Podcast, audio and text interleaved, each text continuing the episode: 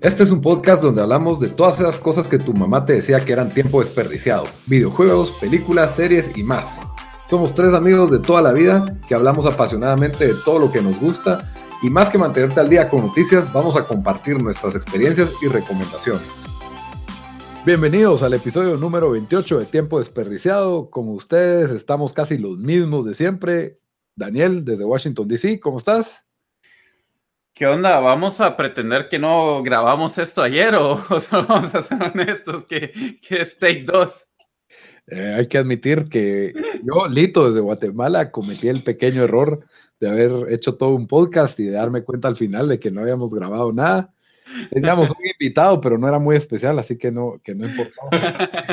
Hoy, hoy, nos rogó que lo volviéramos a invitar, entonces ni modo, lo tuvimos que aceptar. Ahorita se los voy a presentar. El episodio de hoy vamos a hablar de qué es lo que más esperamos de esta segunda parte del 2018, tanto en programas de televisión, series, eh, películas, videojuegos. Como siempre, ya saben que pueden escucharnos en todas nuestras, en todas las plataformas de audio, en YouTube, en Stitcher, en iTunes, en SoundCloud y pueden buscarnos en todas las redes sociales como Tiempo Desperdiciado, excepto en Twitter como T Desperdiciado. El invitado especial del día de hoy es Diego Contreras, que ha estado con nosotros antes. Él es un director eh, de cine, me atrevo a decir, pero pues de videos, de diferentes clases. Todas esas cosas, sí. Sí, entonces, pues no, no necesita introducción porque ya lo conocemos. Al final lo voy a dejar que anuncie dónde encontrar su trabajo. Tiene un currículum bastante impresionante en, en doble sentido. Pero bueno, bienvenido al show, Diego. Gracias, ¿qué onda? ¿Cómo están? Bien, bien. Él nos habla desde, desde Los Ángeles y como siempre, pues la dinámica del show es comenzar diciendo en qué nos entretuvimos esta semana. Contanos, empecemos con Daniel. Dan, ¿con qué te entretuviste esta semana? Eh, bueno, yo estuve jugando esta semana eh, No Man's Sky, básicamente, em, que acabamos de hacer el review, por cierto, ahí lo, ahí va, ya cuando oigan esto debería estar el review. Em, pues salió un nuevo update que se llama No Man's Sky Next, eh, que ah, metía muchas las cosas que había prometido este juego, principalmente multiplayer. Em, entonces, ayer cabal, después de varios intentos de que de hablarle a gente, que gente me ignoraba y tratar de, hacer misiones. Logré, logré jugar unas horas con, alguien ahí, hicimos algunas misiones y, pues sí, sí me o sea, ya, eh, miro cómo el juego con, más amigos podría ser eh, más virgo, ¿verdad? Y todos explorando el espacio, tratando de atacar a alguien. Entonces, eh, Ajá. Puedo repetir mi chiste que se llama No Man's Sky porque No Man is Playing. eh, ajá. Qué risa, vamos a estar mencionando, repitiendo cosas que mencionaste ayer, pero hablaste que jugaste un montón de horas de este juego. Sí, jugué 134 horas. Qué locura. Y eso o estabas jugando solo porque no había múltiple. Esto fue cuando salió el juego. O sea, pero fue como en un año un año, ¿verdad? Un año completo que lo jugué. Fue un año, difícil. Entonces te iba a preguntar, ¿volverías a jugar? Imagínate que yo y Lito jugáramos en Xbox y jugáramos ese juego, ¿lo volverías a jugar después de 100, no sé cuántas horas que ya le metiste? Lo jugaría, pero no sé si le metería tantas horas. Es que la verdad, o sea, yo después que saqué el, saqué el trofeo Platinum, ¿verdad? Que fue a la hora 80, 90 del juego la verdad, lo único que quería era llegar a terminar el juego, llegar al, al, centro del, del, universo, de la galaxia, porque ahí se supone que están las respuestas de la vida, o no sé qué, no me recuerdo qué, eh, se supone, y no dar spoilers de qué hay aunque sí iba a decir no esperen mucho porque es el peor final de un juego que tal vez que he visto. sentí que me, que me dieron una cachetada cuando llegué. O sea, no, yo estaba indignado, no lo podía creer. 136 horas para llegar a un clímax máximo. Incluso, o sea, fíjate que incluso puede ser 154, puede ser que esté mal, pero me recuerdo que yo hasta grabé porque uno va, uno va warping, ¿verdad? A través de, de hoyos negros, ¿verdad? Para, para poder avanzar más, para poder, digamos, avanzar, yo qué sé, 10, 15 sistemas eh, planetarios, en cambio solo 5 o algo así. Entonces, cuando voy llegando al, al final del juego, lo grabé en mi teléfono y todo, y dije, ah, porque no he visto nada en YouTube, ¿verdad? Porque había gente que lo había pasado, esto fue un año y meses después que salió el juego, yo todo emocionado y cuando miro qué pasa, que como que no sabía si tirar el control, si tirar mi teléfono, si tirar la tele, si tirar voz por la ventana. vivo en el primer piso, así que no había funcionado mucho, pero, pero sí no sabía qué hacer. Eh, pero sí, la cosa es de que pues he estado eh, agarrando eso otra vez y, y sin, sin mentiras, creo que sí lo va a meter más tiempo porque em, le agregaron nuevos, em, como que, porque si bien es Procedure Generator el juego, eh, entonces uno mira como que diferentes animales a cada rato, ya después como que van, tienen como que una misma línea, ¿verdad? hay similitudes, pero ahora le agregaron más, le agregaron planetas más variados. Entonces, em, sí me miro fácilmente metiendo 20, 30 horas más, solo explorando y viendo qué más tiene el juego. Ahorita sí, em, sí no, pues no tengo interés de, hacer mucha, pues llegar al centro o algo así, ¿verdad? En esa época no grababas podcast también, entonces tenías más tiempo. Sí, cabal. ¿Y volverías a empezarlo de cero o es como que puedes seguir con tu mismo personaje? ¿O una vez llegas al centro del... Yo lo comencé de cero porque, porque eh, no, no voy a decir exactamente qué, ahí les digo off air, ¿qué pasa? Bueno, por favor. Bueno, o sea, que doy el spoiler y le digo, bueno, si alguien, si alguien, si alguien quiere jugar este juego, pongan mute como por 30 segundos, un minuto, que voy a, voy a contar el final. El final del juego es que uno llega y solo te tira a otra galaxia donde comenzás de cero otra vez. Entonces como que you're like reborn. Entonces era como que no hay ningún payoff, eh, perdés todos tus recursos, recursos ah, comenzaste de cero. Entonces te imaginas. Bravo, bravo No Man's Sky, bravo. Les aplaudo. Porque es, es, que la verdad es la forma de decir, los estafamos y los estafamos hasta el final. Sí, o sea, o sea te, hicimos lo que se llama grind, ¿no? Es un grind, o sea, estar repitiendo cosas. un grind, es que eso era. nada. Un grind sin, sin, efecto. porque se vuelve, o sea, uno necesita recursos para poder mover la nave, para poder avanzar, eh, crear estos warp cells, para poder moverse, ¿verdad? Y todo eso, o sea, tiene, uno tiene que encontrar el planeta que tenga los recursos, porque solo ciertos planetas tienen ciertos recursos. Entonces, yo iba a un planeta a buscarlo y y sí, se vuelve tedioso y llegar a eso. Y lo peor es de que fueron tan como que, uy, hay, hay, no sabemos qué hay en, el centro del universo. O sea, los, o sea, lo todo como misterioso. Y para que fuera eso, o sea, yo hubiera preferido que fuera un mensaje que el tipo se levanta y solo está soñando, no sé, cualquier idiotez, pero eso fue como que fue insultante, o sea, de verdad. Y lo peor es de que todavía recomiendo el juego y todavía me gustó, pero, pero, pero sí, porque querés que las demás personas sufran lo mismo que vos, probablemente. No, digo, no, ni se preocupen en terminar el juego. O sea, ahí sí nadie se preocupe. Pero, pero de explorarlo y todo, sí, sí vale la pena. Muy bien, muy bien. Y Diego, ¿qué te, qué pues, hiciste esta semana? Estoy viendo dos shows de tele que les voy a hablar, y, pero el que más me tomó tiempo fue. Estoy viendo la liga de, de Battlegrounds, de PUBG. The League of Extraordinary Gentlemen. Ah, que estuvo bienísima, que fue como decir el, el mundial de, de, Battlegrounds. Y pues interesante porque creo que a este punto está entre Fortnite. Yo no sé cuánto regalan en los torneos de Fortnite. Pinche juego ese, pero, pero Battlegrounds ya estaban regalando 3 millones.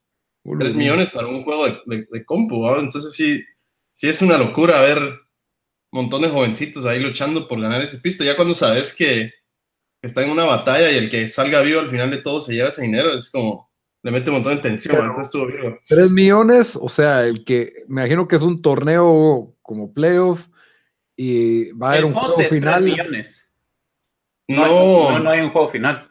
El, el, sí, son ocho partidos y el average es como una liga, o sea, los, el que para ganador de, en puntos se lleva un millón, lo, lo, lo, separaron en tres como eventos. Entonces ah, hubo third person, first person, hubo uno que fue una caridad, que podían, el ganador regalaba a un charity. Y entonces ahí se repartieron los tres millones, pero pues, estuvo bueno, estuvo bien. Sí, yo, yo, yo, también no, nunca pensé que iba a haber esports, pero PUBG, PUBG, hay una cierta magia en PUBG que uno solo quiere ver cómo se mueven los pros. Y bueno, ayer, ayer lo mencionamos, creo que Dios fue el que lo mencionó, pero lo vivo de ver esto es, es de que sí, PUBG tiene un cierto randomness de que no importa qué tan bueno seas, si el mapa te deja en un mal lugar, el, el blue zone o, o el círculo se mueve a cierto lugar, en, en, cosa de un minuto, un equipo de cuatro los mataban. Sí, una locura. Puede ser uno de los mejores equipos y cabal, en cuestión de unos segundos, tenían cuatro vivos y se desaparecían en 30 segundos y boom, era como que wow, o sea. Sí, por eso, eso te, hace sentir mejor de jugar ese juego porque sabes que todos nos morimos todo el tiempo. Entonces, eso sí. es todo, Virgo. El juego se trata de adaptarse, cabal. Aunque sí creo que el hecho de que sea un sistema de liga le quita emoción a que en un partido te estés jugando el millón de dólares, sería increíble, porque lo haría como que de stakes demasiado alta. Pero sería demasiado, o sea, imagínate que gacho que, no sé, eh, eh, yo creo que es demasiado, eh, hay demasiada suerte, mala o buena, que te puede pasar en el, en el, en el juego para que se sienta en un partido, ajá. Sí, cabal, es como que a la larga empezás a notar realmente quiénes son los mejores equipos, porque hay veces que el mejor equipo queda, sale de segundo, inmediatamente sale. Es, es, eso sí fue Virgo. Bueno, incluso, incluso el mejor equipo de Europa ni clasificó al torneo final, o sea, se quedó en las wow. eliminatorias de Europa. Y los que, el, eh, porque creo que fue un equipo coreano, el, el Black, o no sé quién fue, el que ganó, el que ganó tercera persona, y un chino ganó el de first person, ¿verdad? Unos chinos ganaron first person y coreanos ganaron el de third person. ¿no? Se llama a los Gold, coreanos ¿no? que ganaron third person no les fue tan bien en first person. No, les fue la verdad que mal, quedaron número 9, sí. Cabal. Lo que, lo que no hicieron en el mundial lo fueron a hacer en PUBG los asiáticos. Cabal. Pero sí, también la locura es, es que estás, o sea, tenés 80 personas jugando al mismo tiempo. O sea, el, el, eso es lo interesante de PUBG. O sea, antes tenías esports que siempre ha sido el máximo como 5 contra 5.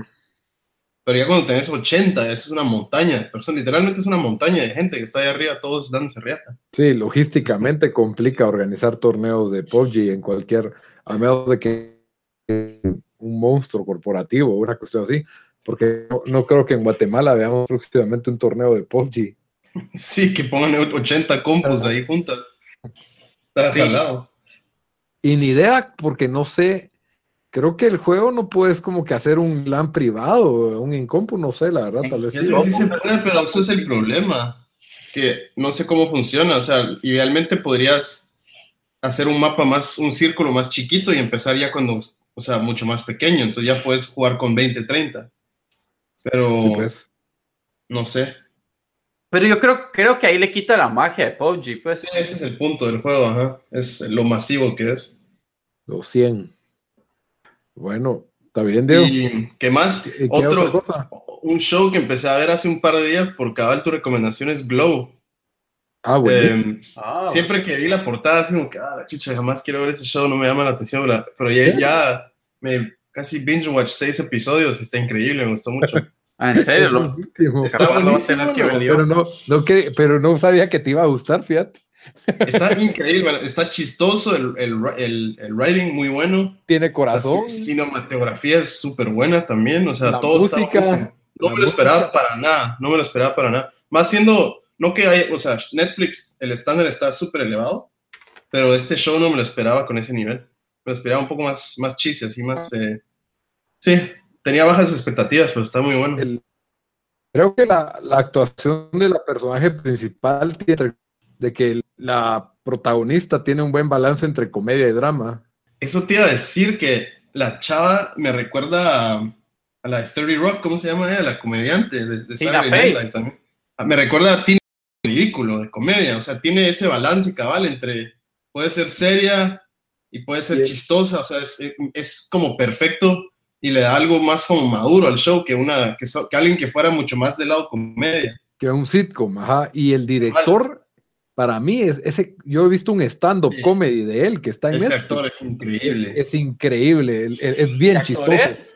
Se llama, ah, se me olvidó, pero tiene su propio show de stand-up, pero ya es algo grande el señor. Se me, ¿Y eso? ahorita me agarraste en Fly con Glow. Es no me, increíble que no reconozco un solo actor de ese show o las actrices, pero todos son buenos. No, la actriz. Entonces, como. La, protagonista sí salía en Community, había salido en Mad Men, había salido en una que otra película por ahí, pero. Sí, nunca vi Community. Ah, ya. Sí, Que era, pero era un show de comedia. Aquí sí le sacaron el, drama, ¿verdad?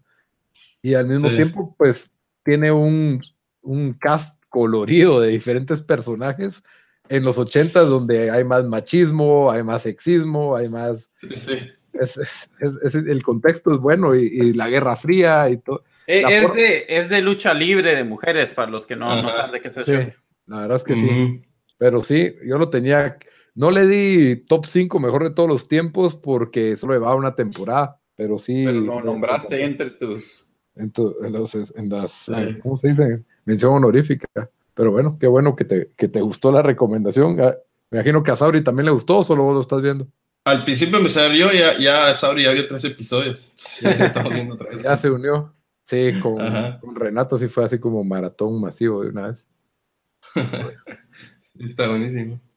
Bueno, lo que yo vi en esta semana también fue Netflix, que es como comida chatarra para el alma, porque generalmente son shows que no hay que pensar mucho, eh, se carga rápido, no hay que no hay que conseguirlo, sino que es, eh, ahí está y te ponen una imagen y te atrae un clic y ya estuvo. Eh, pues esta serie animada se llama Final Space, que es como una ópera de ciencia ficción espacial. Esa fue la que nos, nos recomendaron en Twitter, ¿verdad? Sí, nos la recomendó el señor Watashi, mejor conocido como Vladimir Orellana de Gitenango. La verdad, muy buena recomendación. Llevo cinco episodios, dura 20 minutos cada episodio tiene un sentido del humor, pues que no me ha terminado de capturar el sentido del humor, especialmente con el protagonista. No, no me da tanta risa, pero sí me importa qué le va a pasar, porque es como una persona que no está cuerda, que no acepta la realidad, que es una especie de, personaje que, que cree que es el capitán de una nave, pero él realmente está preso y el único ha estado solo en esa nave por años cumpliendo su condena, porque aparentemente cuando te metían a prisión en esa época te mandan a una nave solo en el espacio y él se hace llamar el capitán de la nave, pero la máquina, la inteligencia artificial de la nave le trata de recordar que él es un prisionero, ¿verdad? Entonces él vive engañado, que es el capitán, vive engañado, que tiene una novia, que no es su novia, eh, y de alguna manera pues se para involucrando en una aventura espacial que tiene, se para pues conoce una especie de animal que parece una mascota amigable por accidente y resulta que esa mascota es un arma de que es capaz de destruir toda una galaxia, ¿verdad? Entonces, eh, todo el mundo quiere ese animal y se involucra con un mercenario que es como que la, la contraparte, ¿verdad? Se vuelve como un body cop adventure entre un personaje totalmente idiota y el personaje como mercenario que es serio y que tiene a su, hijo desaparecido que se llama Avocato, Avocato, Avocato, es un gato, básicamente. Entonces. Es un aguacate gato. Se llama Avocato, no, no tiene nada de aguacate, pero así se llama Avocato, es un gato. Y entonces es, es bastante chistoso la dinámica de ellos dos y todas las aventuras y los giros que están sucediendo durante el show te paran atrapando.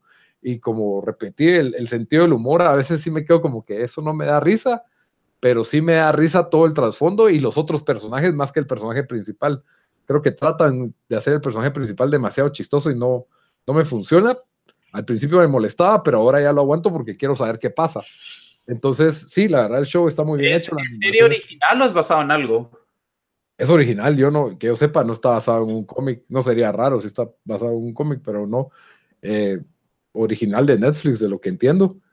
Y la animación tiene una combinación entre computadora y animación como la de antes, ¿verdad? 2D, por así decirlo.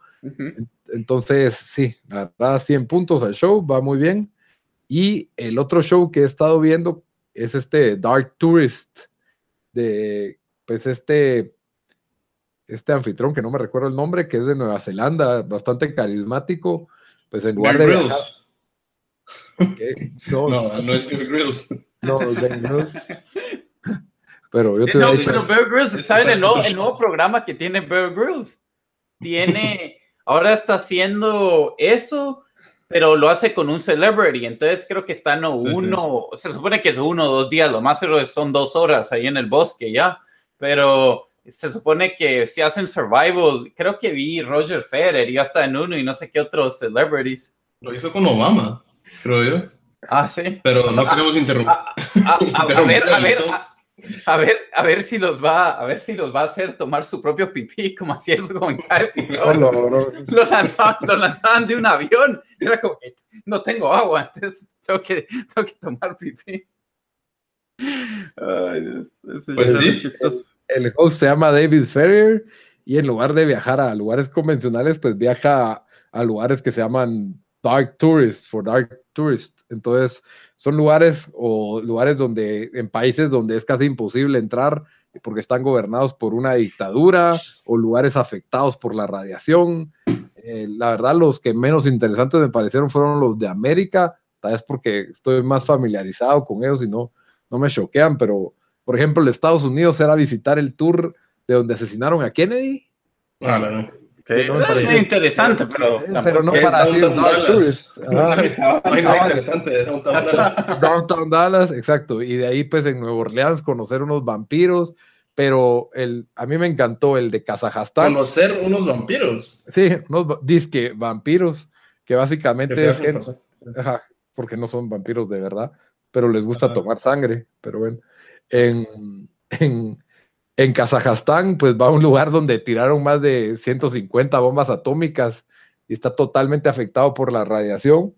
Eh, son lugares así totalmente desolados que tienen todavía un poco de estructura de la Unión Soviética.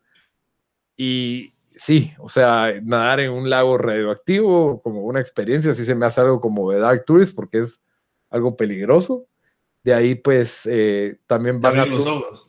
Sí, y en Kazajstán también van a un centro donde es, el único lugar donde están despegando los cohetes que salen al espacio tripulados por seres humanos.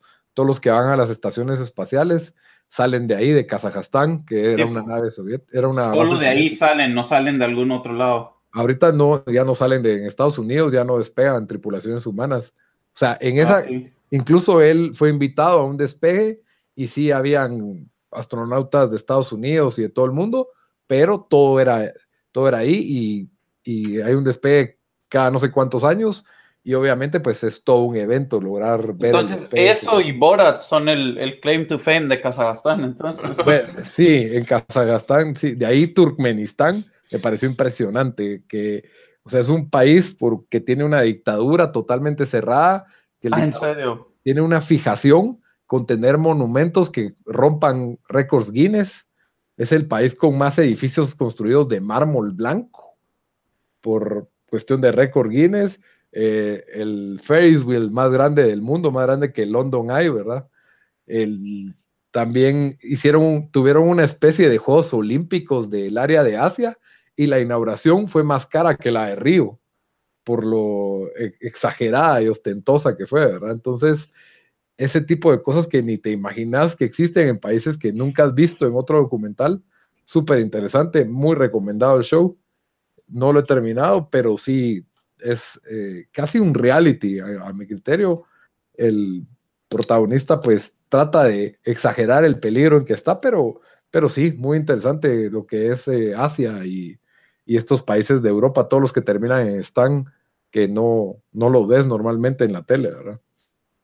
Pero bueno. Kazajstán y Afganistán nada que ver uno con el otro también, por ejemplo. Bueno, y Pakistán, pero, pero sí, los están de, de, Europa, por así decirlo, ¿verdad? Entonces, Kazajstán, Uzbekistán, Turkmenistán. Diego nos va a contar su historia de cómo solo comen. Mis anécdotas. Mis anécdotas de Kazajstán. Contanos la Podría pasar un episodio entero contándoles la historia. Número uno, les voy a contar rapidísimo me fregaron la visa, me la, me la dieron mal, y entonces me dieron los números al revés. Entonces, inmediatamente mi visa estaba expirada desde el día que la recibí. Entonces, bueno, fue horrible porque tuvimos que pasar por Rusia. Yo sentí que estaba en un plot así de, de CIA y, miraban la visa y todos se me quedaban viendo, pero gracias a Dios me dejaron pasar hasta, hasta llegar a Kazajstán. Estuvimos como ocho horas atrapados en un cuartito, yo solo ahí con militares de Kazajstán hasta que. Ya sentía que le sacaban Iván Drago ahí. Mano, horrible. Y te dejaban ir al baño. Sí, no era tan peligroso, pero todos están vestidos como militares, entonces sí te sentís como raro. Hasta que me dieron un permiso de cinco días, que se llama permiso de tránsito. Quiere decir que en cinco días te, bueno, literalmente el papel decía, cinco días, si te pasas, hay peligro de cárcel. Entonces, nos, era, íbamos para una filmación como de 10 días y nos tuvimos que filmar todo en 5. Entonces, al terminar el filmar, íbamos volando en vans para que yo pudiera salir de ahí. Pero no, interesante Kazajstán, o sea, la ciudad que es Almaty es como que estuvieras en un Dubai.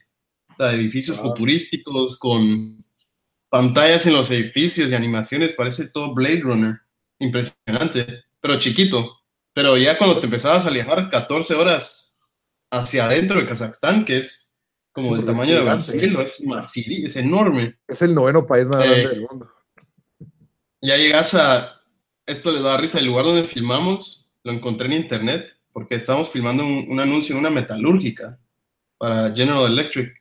Y la página turística decía, like hell on earth, como, como si estuvieras en el infierno. Esa era la línea turística del website. Porque es literalmente fábricas de soviéticas de los 1940. Parece que estás en la guerra mundial. Hay los camiones, todos los, los carritos y todo es humo por todos lados. Entonces les, les contaba cabal ayer de que íbamos aterrizando y en el, en el app de, del iPhone decía weather, del weather decía smoke. Literalmente smoke, ese era el weather de hoy. Entonces sí, todos se mataban de la risa. Es, como que cuando vas a ver algo así. Sí, bien, interesante el lugar. Y la, y la, dieta de caballo, ¿verdad? Ah, la dieta de caballo, sí, que te dan con caballo del día que llegas hasta que te vas. Cinco días comí caballo. ¿Por qué, ¿Por qué alguien comería tanto caballo? No tiene, la carne se me hace toda musculosa, ¿no? No caballo? Desde asado como si fuera un filete, un filé miñón, hasta peperonis como de caballo. Y, sabía rico. te traen, constantemente te traían eh, snacks y siempre era caballo y queso. Yo estaba así como desesperadísimo. Pero era rico, era rico el caballo, ¿no? No, bueno, después de un día ya estás, ya no lo soportás. y les contaba que me moría de la risa que le pregunté a un cuate y así como rogando, como si me podían llevar a un lugar de pollo asado. Un pollo campero, no tendrán por acá. No existía, no había pollo en el lugar y el cuate se volteó y me dio una cara de horror y me dijo, chicken, así como que, como que, ¿qué?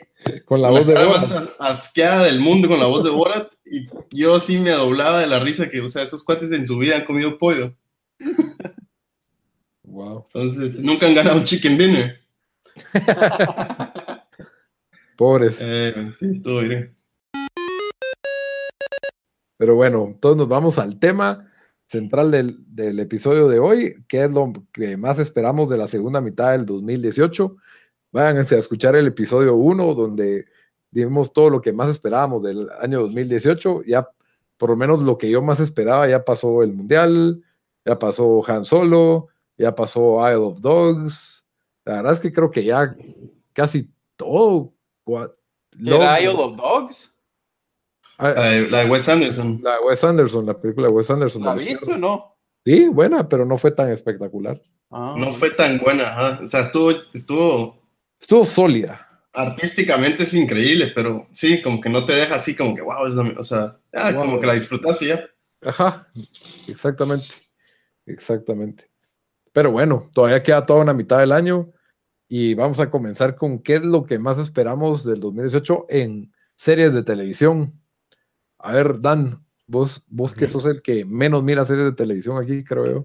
Sí, bueno, em, como no va a salir Stranger Things este año y obviamente no está em, Game of Thrones, yo la verdad lo único que estoy esperando eh, es em, The Man in the High Castle temporada 3, que sale octubre 5 esto, la verdad, no ha sido un show tan popular, pero eh, creo que es el show más popular de Amazon. Cualquiera que tenga Amazon Prime lo puede ver gratis y, ha recibido buenos reviews.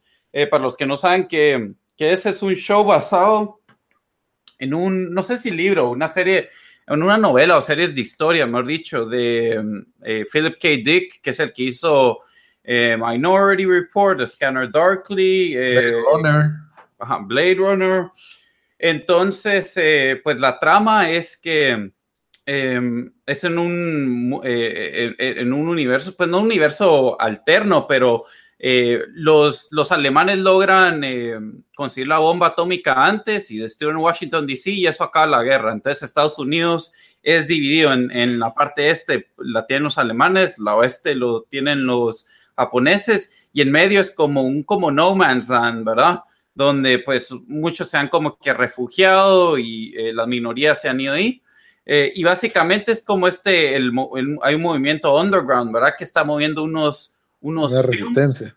ajá, unos films donde enseñan, pues, eh, enseñan realidades de lo que de verdad pasó. Entonces miran los, los films de, y esto lo enseñan temprano en el show, entonces no es ningún spoiler, pero digamos enseñan a los nazis perdiendo, perdiendo la guerra. Entonces, obviamente ellos quieren parar estas, eh, estas películas, ¿verdad? Que, que, tienen mucho valor y hay una persona que se llama Man in the High Castle, que es el que está adquiriendo todas, o sea, le mueven, mueven de un lado al otro estas películas solo para entregárselas a él. Entonces hay, hay algo especial con eso. Ya han habido dos temporadas. La verdad, las dos fueron muy sólidas. Yo, yo creo que el show ya lo había recomendado en algún episodio pero ese, ese sí es el, el, show que, digamos, el año pasado cuando salió, me lo eché todo ese fin de semana. Este, este año sale un viernes, octubre 5, como dije. Lo voy a ver cuando salga. Em, y sí, entonces, ese básicamente es. Ajá, ¿quieres preguntar? No, que si ya se acabó también Westworld Season 2. Westworld Season 2, sí, ya se, ya se acabó. A mí me, me mira, como dije antes, eh, hubieron ya problemas con la historia de que yo siento que solo no muy hacían sentido pero solo me gusta explorar todas estas preguntas, ideas de AI y qué va a pasar. Entonces es un show que, que pues, tal vez si, me, si, lo hubiera visto semana por semana me hubiera perdido un poco, pero lo vi así todo en una tarde, los seis episodios que me faltaban y, al final sí que hooked. O sea, ya estoy, ya, ya estoy ansioso por ver la temporada.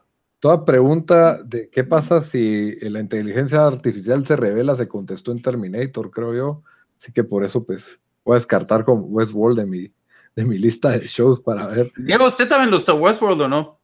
A mí me gustó Season 1. Vi como que unos dos, dos tres episodios del, del, segundo y ya no, ya no pude ver más. Hasta ahí me quedé. Ah, O sea, tengo ganas de terminarlo, pero no me pude conectar. No sé, como que algo me.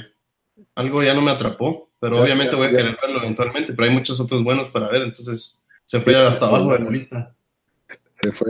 Sí, algo que quiero, que quiero ver, que bueno, tal vez en algún otro episodio hablamos un poco más de esto, pero es, em, eh, ay Dios, ¿cómo se llama el que está ahorita en HBO? Que, eh, que le está gustando a usted, Dio, y a Sharp, Objects. Sharp Objects. Ese sí, increíble. lo quiero. ¿Cuántos episodios han habido? Cuatro. Ah, ok, van a haber diez, lo más seguro ocho, algo así. Me imagino ocho. Bueno, entonces sí, ese sí lo, lo, lo, voy a ver porque ha oído bastante gente que le gusta y ese HBO tenía mucha expectativa del show después de que me, vi que hubieron varias recomendaciones. Una de ellas fue de Diego. Y todavía, todavía tengo expectativa porque sí me dejó medio atrapado el último episodio. Siento que como que al fin pasó algo, pero le siento que mezclas True Detective, las partes malas de True Detective y las partes malas de Big Little Lies, y eso es Sharp Objects. Todas las partes malas de todos los shows. Las partes malas de esos las partes malas de los. Y un doble, un doble negativo se vuelve positivo, ¿no? No, lo que me refiero es de que aún lo malo de True Detective y lo malo de Big Little Lies no es tan malo. No es tan malo. Eso es no, a mí sí me está encantando, mano. A mí porque, no sé, creo que tiene una, una, fórmula ese show.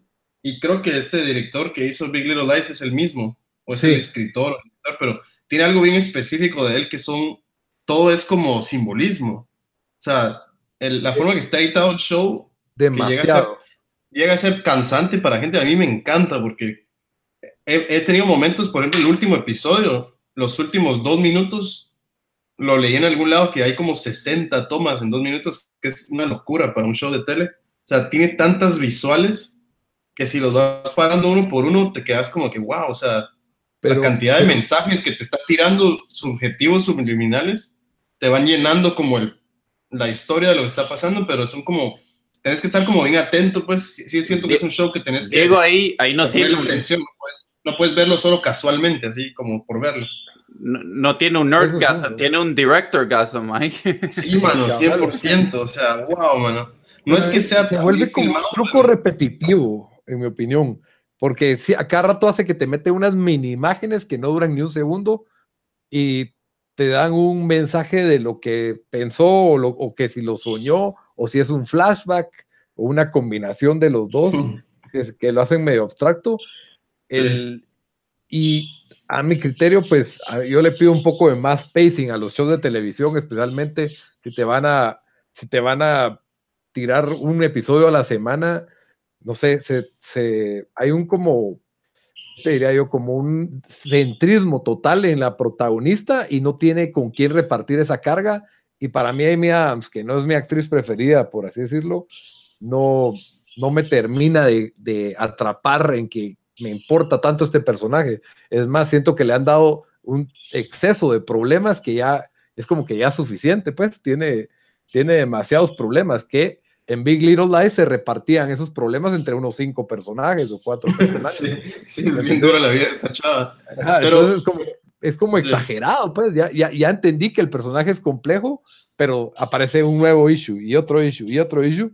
Y al todo esto, lo que más me está importando el show no es el personaje, sino la historia. Y la historia se quedó como que detenida porque se están tomando cuatro episodios desarrollándome este personaje por completo. Eso es lo que yo sentí en lo que va. Eso es mi. Pero, ¿sabes qué me gusta a mí? El simbolismo de, de por ejemplo, el show te quiere mostrar que es el típico pueblo machista, pero realmente son las mujeres del pueblo que, que mandan ese lugar y los hombres están reprimidísimos. Si lo puedes ver, el policía no puede hacer nada, los hombres no pueden tomar decisiones, la, la, mamá de ella es quien toma como que el control. Es bien interesante ese aspecto del show. ¿ah? Sí, tiene una dinámica centrada bastante en, la, en, las mujeres.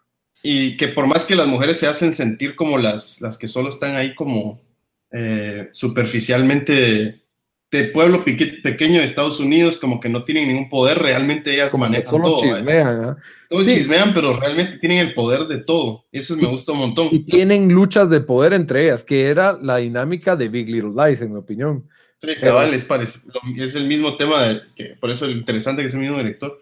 Y el otro simbolismo interesante es que ella, que ese, dejar ese pueblo, que es la, la chava Amy Adams, que sí dejó el pueblo de los pocos que se van, es que si te dejas el pueblo no puedes irte sin tener mil de problemas que te, que te atan al pasado. Entonces, por eso es que ya está toda traumada.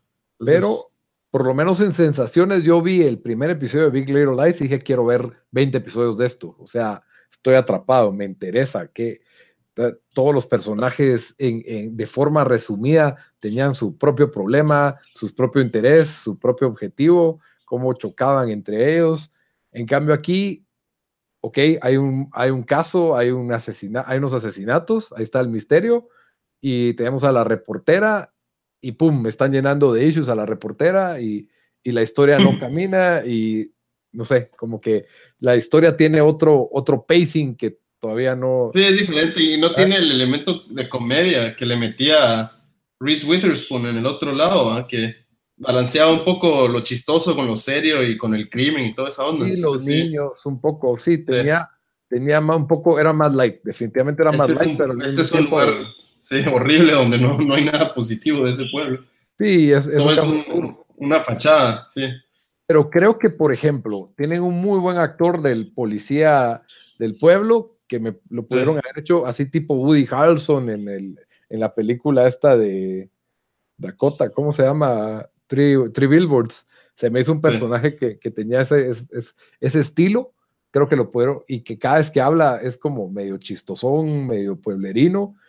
Y de ahí lo único es que le metieron un otro detective que desde la primera escena sabes que es un boito y que es un como que ah, el guapo medio macho que realmente no, no aporta mayor cosa al show, entonces, pero bueno. Pero ninguno de los dos puede hacer nada, es lo que te decía yo.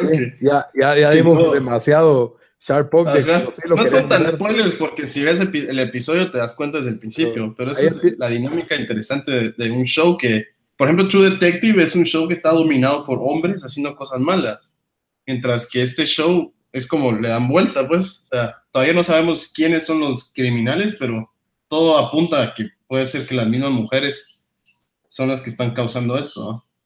No, sé si tenían algún otro show, Dan. Yo no. Em, yo tengo uno. A ver. Bueno, Ozark Season 2, porque Ozark 1 me pareció increíble. Otro de esos shows de Netflix inesperados que se veía como algo chiquito y increíble. Eh, ¿Lo viste o no? ¿O no te gustó? Ah, sí, sí, sí, es el Breaking Bad chafa. Ozark con el, con el cuate de Arrested Development, ¿cómo es que se llama? es bueno, el show está bueno, no, no me parece trascendente. Es bueno. Yo, yo estoy ah. esperando el Better Call Saul Season 4. Que ¿Vos, Daniel, viste Ozark? No, no lo he visto. Es buenísimo. A mí lo que me da risa es que es súper es medio violento el show, pero el personaje de... Se me está olvidando su nombre. Sí, el de Arrested Michael de, Arrested Development, ¿no? El principal. Eh, bueno, la cosa es que el cuate hace casi el mismo personaje, pero en dos shows completamente diferentes. Entonces es interesante ver eso. ¿Cómo se llama este? Es el. Él no es un actor muy multifacético, siento yo. No, pero lo hace, es increíble su actuación en ese show, en, en, en Ozark. Jason Bateman. Jason Bateman, sí. Sí. Y... Perdón, ajá que le da una ligereza al show que lo hace diferente a su típico show de gangsters y narcotráfico, pero siento que la, trama empezó a tener giros como que trillados y, convencionales, pero sí tiene su tensión, o sea, no hay, no lo voy a desmeritar, es, es buena televisión, es televisión convencional. Sí, a mí, a mí me gustó, pero tampoco tengo que decir que es como que no es Big Little Lies o True Detective. No, no, no es, Sí, yo, yo no tengo mucho honestamente que me, que me tiene emocionado este año, pero acaban de sacar un trailer para un show que se llama Maniac. Ah. Eh, con Jonah Hill y Emma Stone, que lo está dirigiendo 100% ah, Carrie Fukunaga, que hizo Season 1 de True, de True Detective. para mí, este cuate es. Para mí, desde True Detective ha sido el show más que más me, me absorbió en, en años. Hasta hoy todavía siento que ningún show me agarró tanto como yo me, Me recuerdo que usted me dijo que lo tenía que ver y, son los meleteos, no sé, no lo vi, lo vi hasta este año y, dije, y lo, vi dos veces en dos semanas. Sí, es que no puedes dejar de verlo. Y, y, y que es parte del el éxito de True Detective, es un director nada más en los shows, generalmente tenés 8 o 10 episodios, cada episodio es dirigido por alguien diferente, máximo dos episodios, hace una persona. Eh, True Detective es de los pocos casos en que un director se echa casi 10.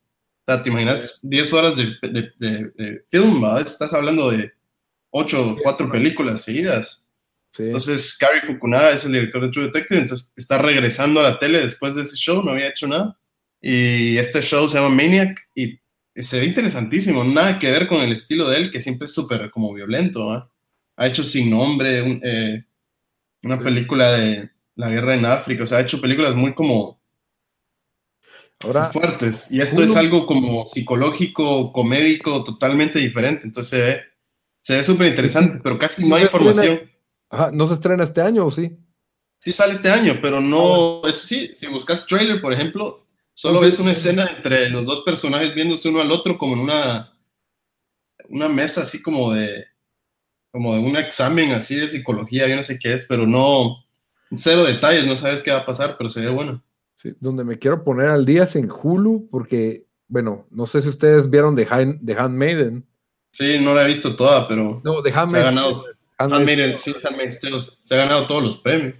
la verdad, yo leí el libro y vi la primera temporada y, y me gustó, la verdad, la adaptación es buena, pero ya lo que a donde va la segunda temporada ya queda fuera del libro, entonces por eso no me, no me emociona tanto, pero tuvo buena calidad el show, la verdad es innegable, es, tuvo buenas actuaciones, eh, la representación fue, fue buena, o sea, siento que fue bastante acertada la, la forma en que representaron las dinámicas de esta sociedad machista, por así decirlo, en que pues bueno, no se lo quiero spoilear, pero es una sociedad donde básicamente las mujeres se utilizan como seres de reproducción nada más, y que son las, handmaids, las, las handmaids, ¿verdad?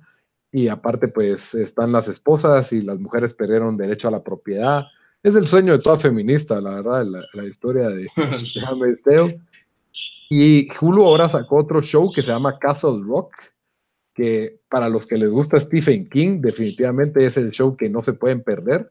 A mí Stephen King me parece bastante interesante porque no solo escribe como 100 libros al año, sino que sus historias varían tanto de tono y todas tienen más de algo interesante. No todas son buenas a mi criterio, no todas me gustan, pero tenés desde The Green Mile, eh, no, no, eh, The Green Mile, tenés It, tenés Pet Cemetery, tenés, eh, o sea, la, la gama es súper abierta y este show básicamente mezcla todo el universo de Stephen King en una sola historia. Y entonces tiene todos estos easter eggs que la verdad estoy interesado en ver a dónde lo, a dónde lo llevan y cómo lo, lo van a manejar. Ha tenido buenas críticas y Stephen King rara vez le gustan cuando adaptan sus shows. Obviamente le gusta el dinero, pero no le gustan las adaptaciones. De esta sí habló bien, dijo que le encantó porque sentía que era otra historia, que no era historia de él y que independientemente de los easter eggs de sus libros y de sus historias, el show se sostiene solo. Entonces, realmente pues me llamó la atención que, ofrece Castle Rock, ¿verdad? Yo creo que con eso pues, pues, ya, no sé, ya cerramos lo que es el, la parte de, la, de las mejores series. Solo Better Call Saul, temporada 4, pues la verdad es que a los que les gustaba Breaking Bad, ahí es como un postre que va después de Breaking Bad, Better Call Saul. Para mí, Saul es de los mejores personajes de, Breaking Bad y me encanta la idea que tiene su, propio show. Y ya es en cuestión de una semana que se estrena, se estrena la cuarta temporada, que espero que ya, ya se acerque más a los sucesos de, de Breaking Bad. Pero bueno, ahora quieren hablar de las películas o videojuegos. Vamos con películas. Ok, películas que todavía quedan este año, pues ya habíamos hablado que tal de las que más nos había, a mí la que sobrepasó expectativas para mí fue Infinity War y se ve tan básico, se ve tan trillado que yo diga que, pero en el cine creo que la única que me gustó más fue A Quiet Place. No, pero está, está unos dos escalones abajo Quiet Place, o sea. Sí tenías, sí, sí fuiste a verlo con tus lentes puestos, si estabas viendo la película correcta, ¿no? No, no estuvo mala, no estuvo no, Es que, es que sobrepasó las, las expectativas, pero tampoco es, o sea... A mí me, o sea, fácil de las que iba a ver en el cine, segundo lugar, fácil. No, es mejor, es mejor la de Deadpool. No, no, no, no, o sea, y, entre Black Panther y Infinity War, a mí me gustó más Black Panther. En serio, no, Black Panther me pareció regular. Pues, lo que, lo que se quiere hacer. Interesante. Sentí que Infinity War estaba demasiado en. Se fue, como dicen, all over the place. O sea, tenía desde fantasía a chiste el, el, final, el final fue ridículo. El final fue ridículo. O sea, todos saben que va a regresar todos los. Ningún superhero se va a morir, pero Ajá. La tarea de hacer una historia con más de 20 personajes en los cuales todos son actores famosos es súper ambiciosa y pienso que lo manejaron bien considerando lo, lo ambicioso que era el, concepto de la película, pues, o sea, es mucho más fácil hacer, una, hacer, una, historia como Black Panther de origen. Lo que a mí me gustó de, de, Infinity War es que sí, o sea, sí se vio como el epicness de las batallas cuando la de Civil War fue gachísimo, porque fue como que fueron solo, o sea, se supone que, uh, Civil War, y si miras en los cómics, fue esta gran batalla, y aquí eran tres contra tres en un aeropuerto, pues fue la cosa más anticlimática que, que había visto. Bueno, no fue anticlimático, en mi opinión, fue muy, fue épico, en mi opinión. No, no obviamente no se compara, pero bueno. Civil War, dije, Civil War fue ¿Sabes qué me... Yo sé, a mí, a mí me pareció mal. Ah. ¿Sabes qué me molesta un poco a mí? Es que se ha vuelto tan fantasía todo, o sea, incluyendo, yo sé que esto viene de cómics, pero Igual lo ha pasado con DC, las películas de Justice League, que literalmente edificios explotan, todo se destruye.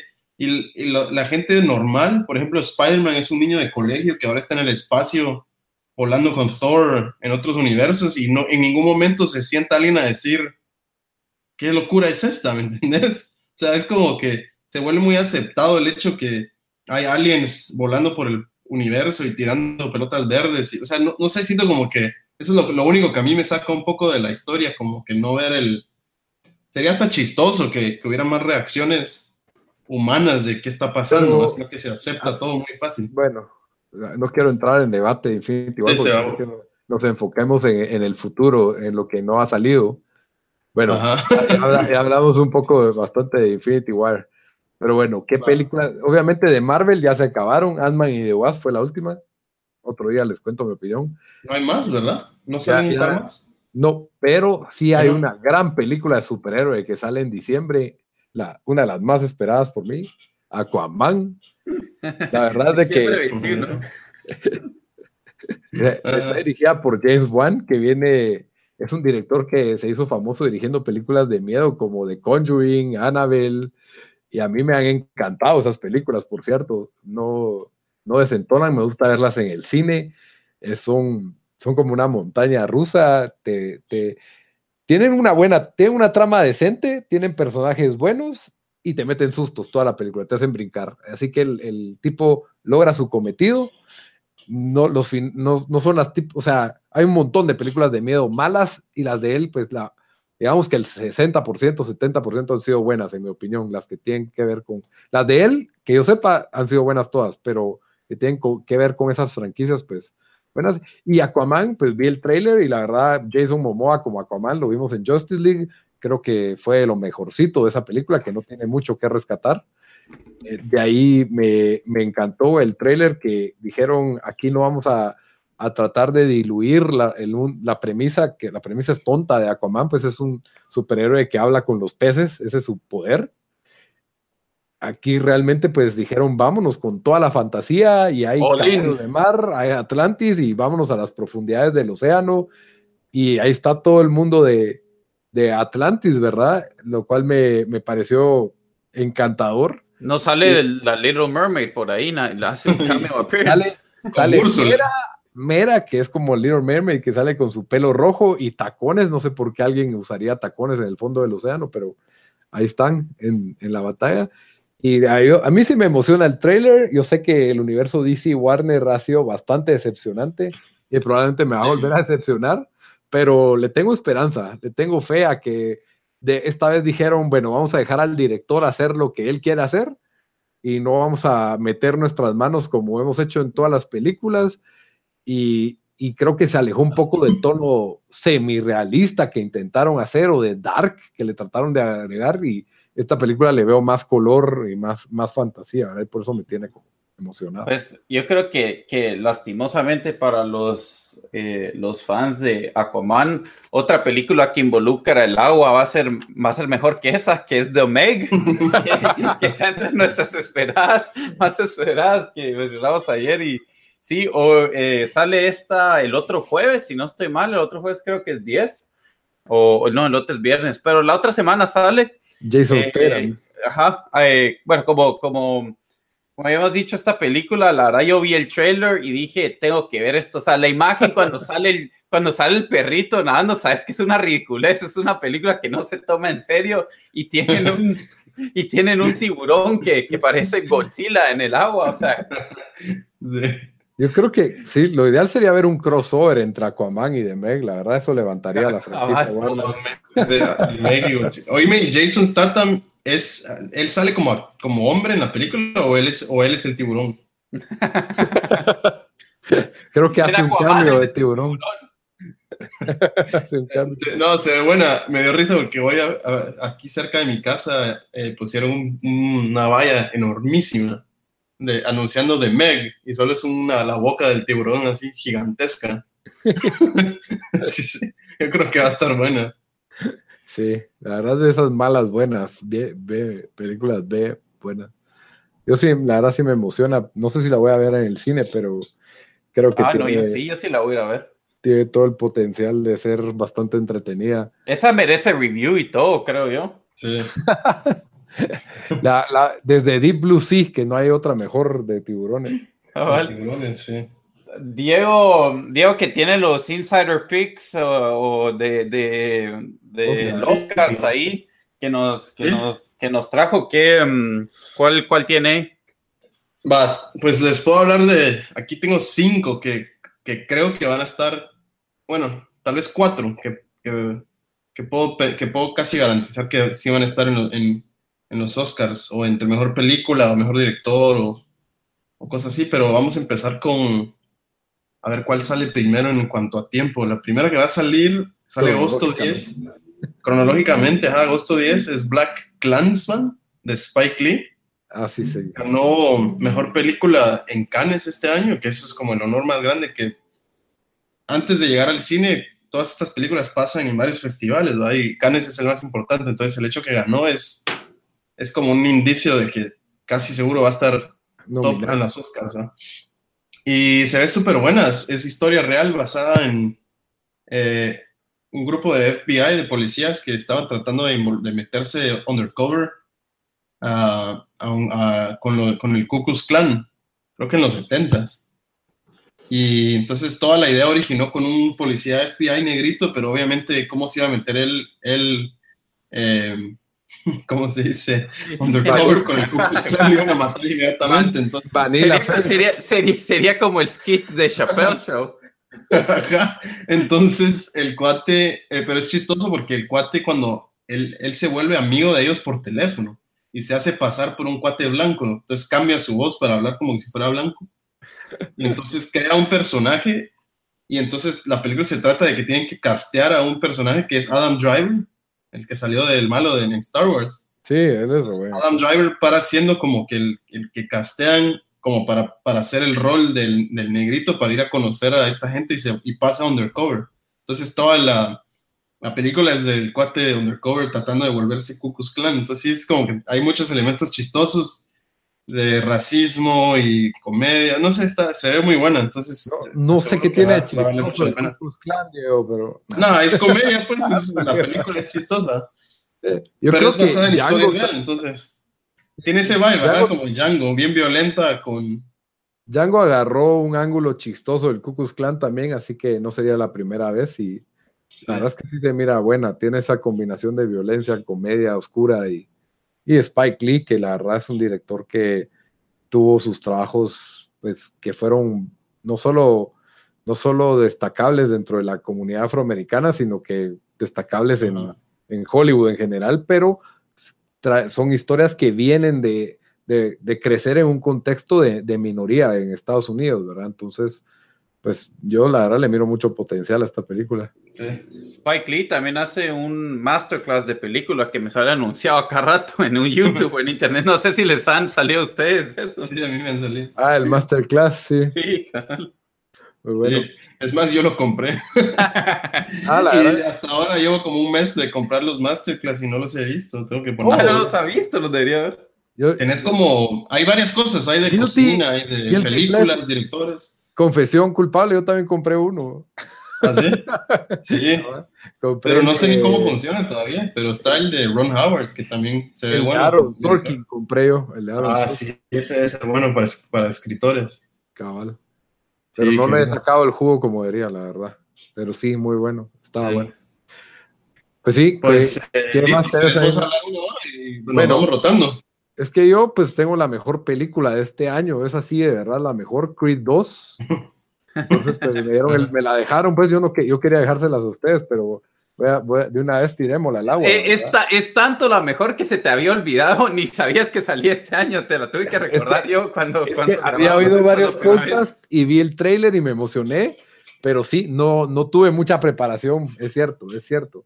Pero me la recordaste y ya viene mi cumpleaños y ya quiero mi pastel que va a ser de tema de Rocky 4. Entonces, por, porque me recordó Creed 2 del, del, tema, la verdad. Rocky 4 es probablemente la mejor película de boxeo que se ha escrito en todos los tiempos. Hicieron, e incluso hay un Ferry for Ferry de, de Rocky 4, por si no lo han visto. Es increíble. Creed 2, pues de nuevo nos enfocan en el personaje de Creed. Creed 1 fue muy buena, que es el hijo de Apollo Creed, entrenado y dirigido por Sylvester Stallone la dirigió, ¿cómo se llama el director de Black Panther, Diego? Ryan Coogler. Ryan Coogler, la dos ya no la dirige él, pero ¿qué importa? porque tiene 30 años, no 71, imagínate. No, sí, él es muy buen director.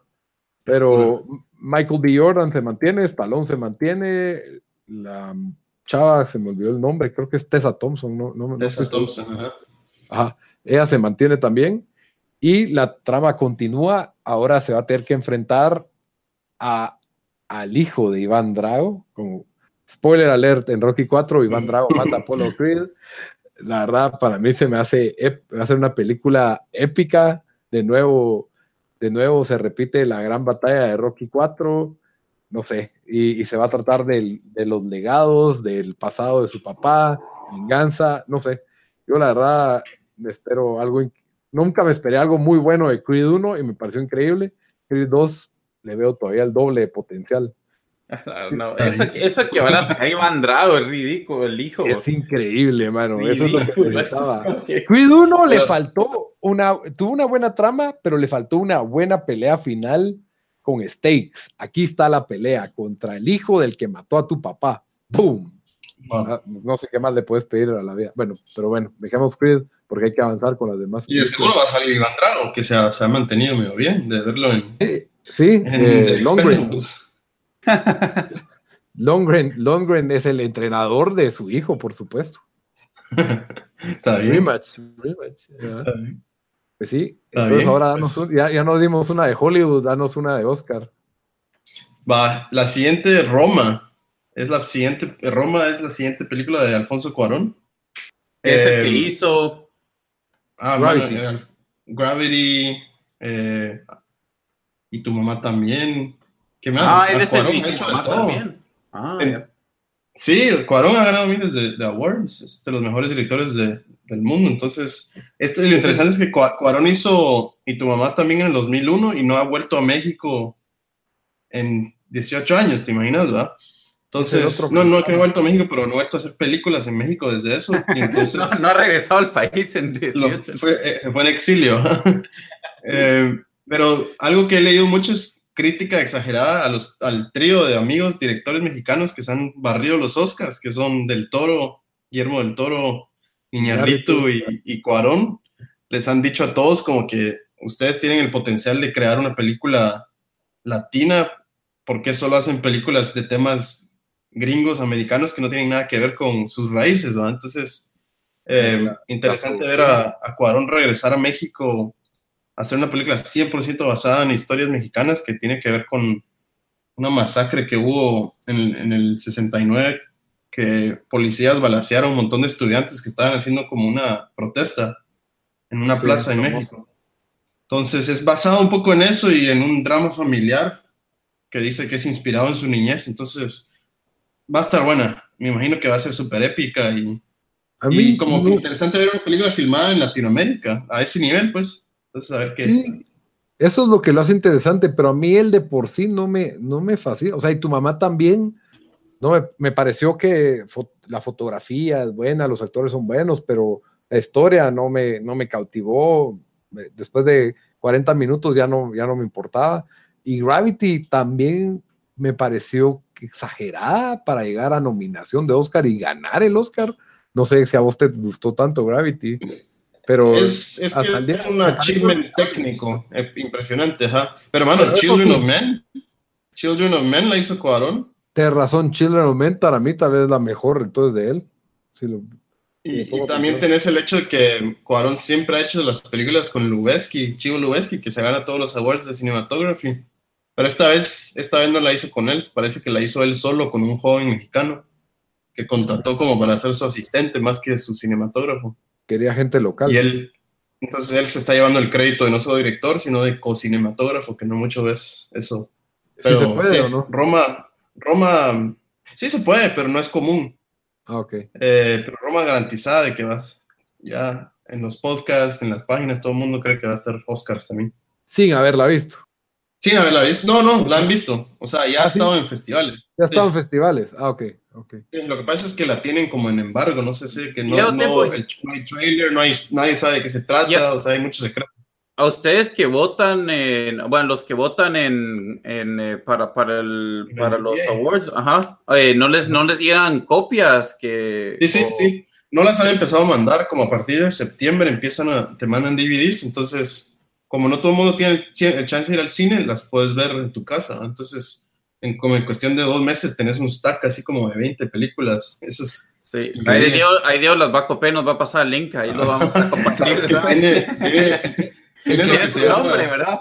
Tiene un watermark que la pueden, pueden encontrar tu nombre si la, si la chafean. El que la sube a, a Pirate de la, es Diego. sí.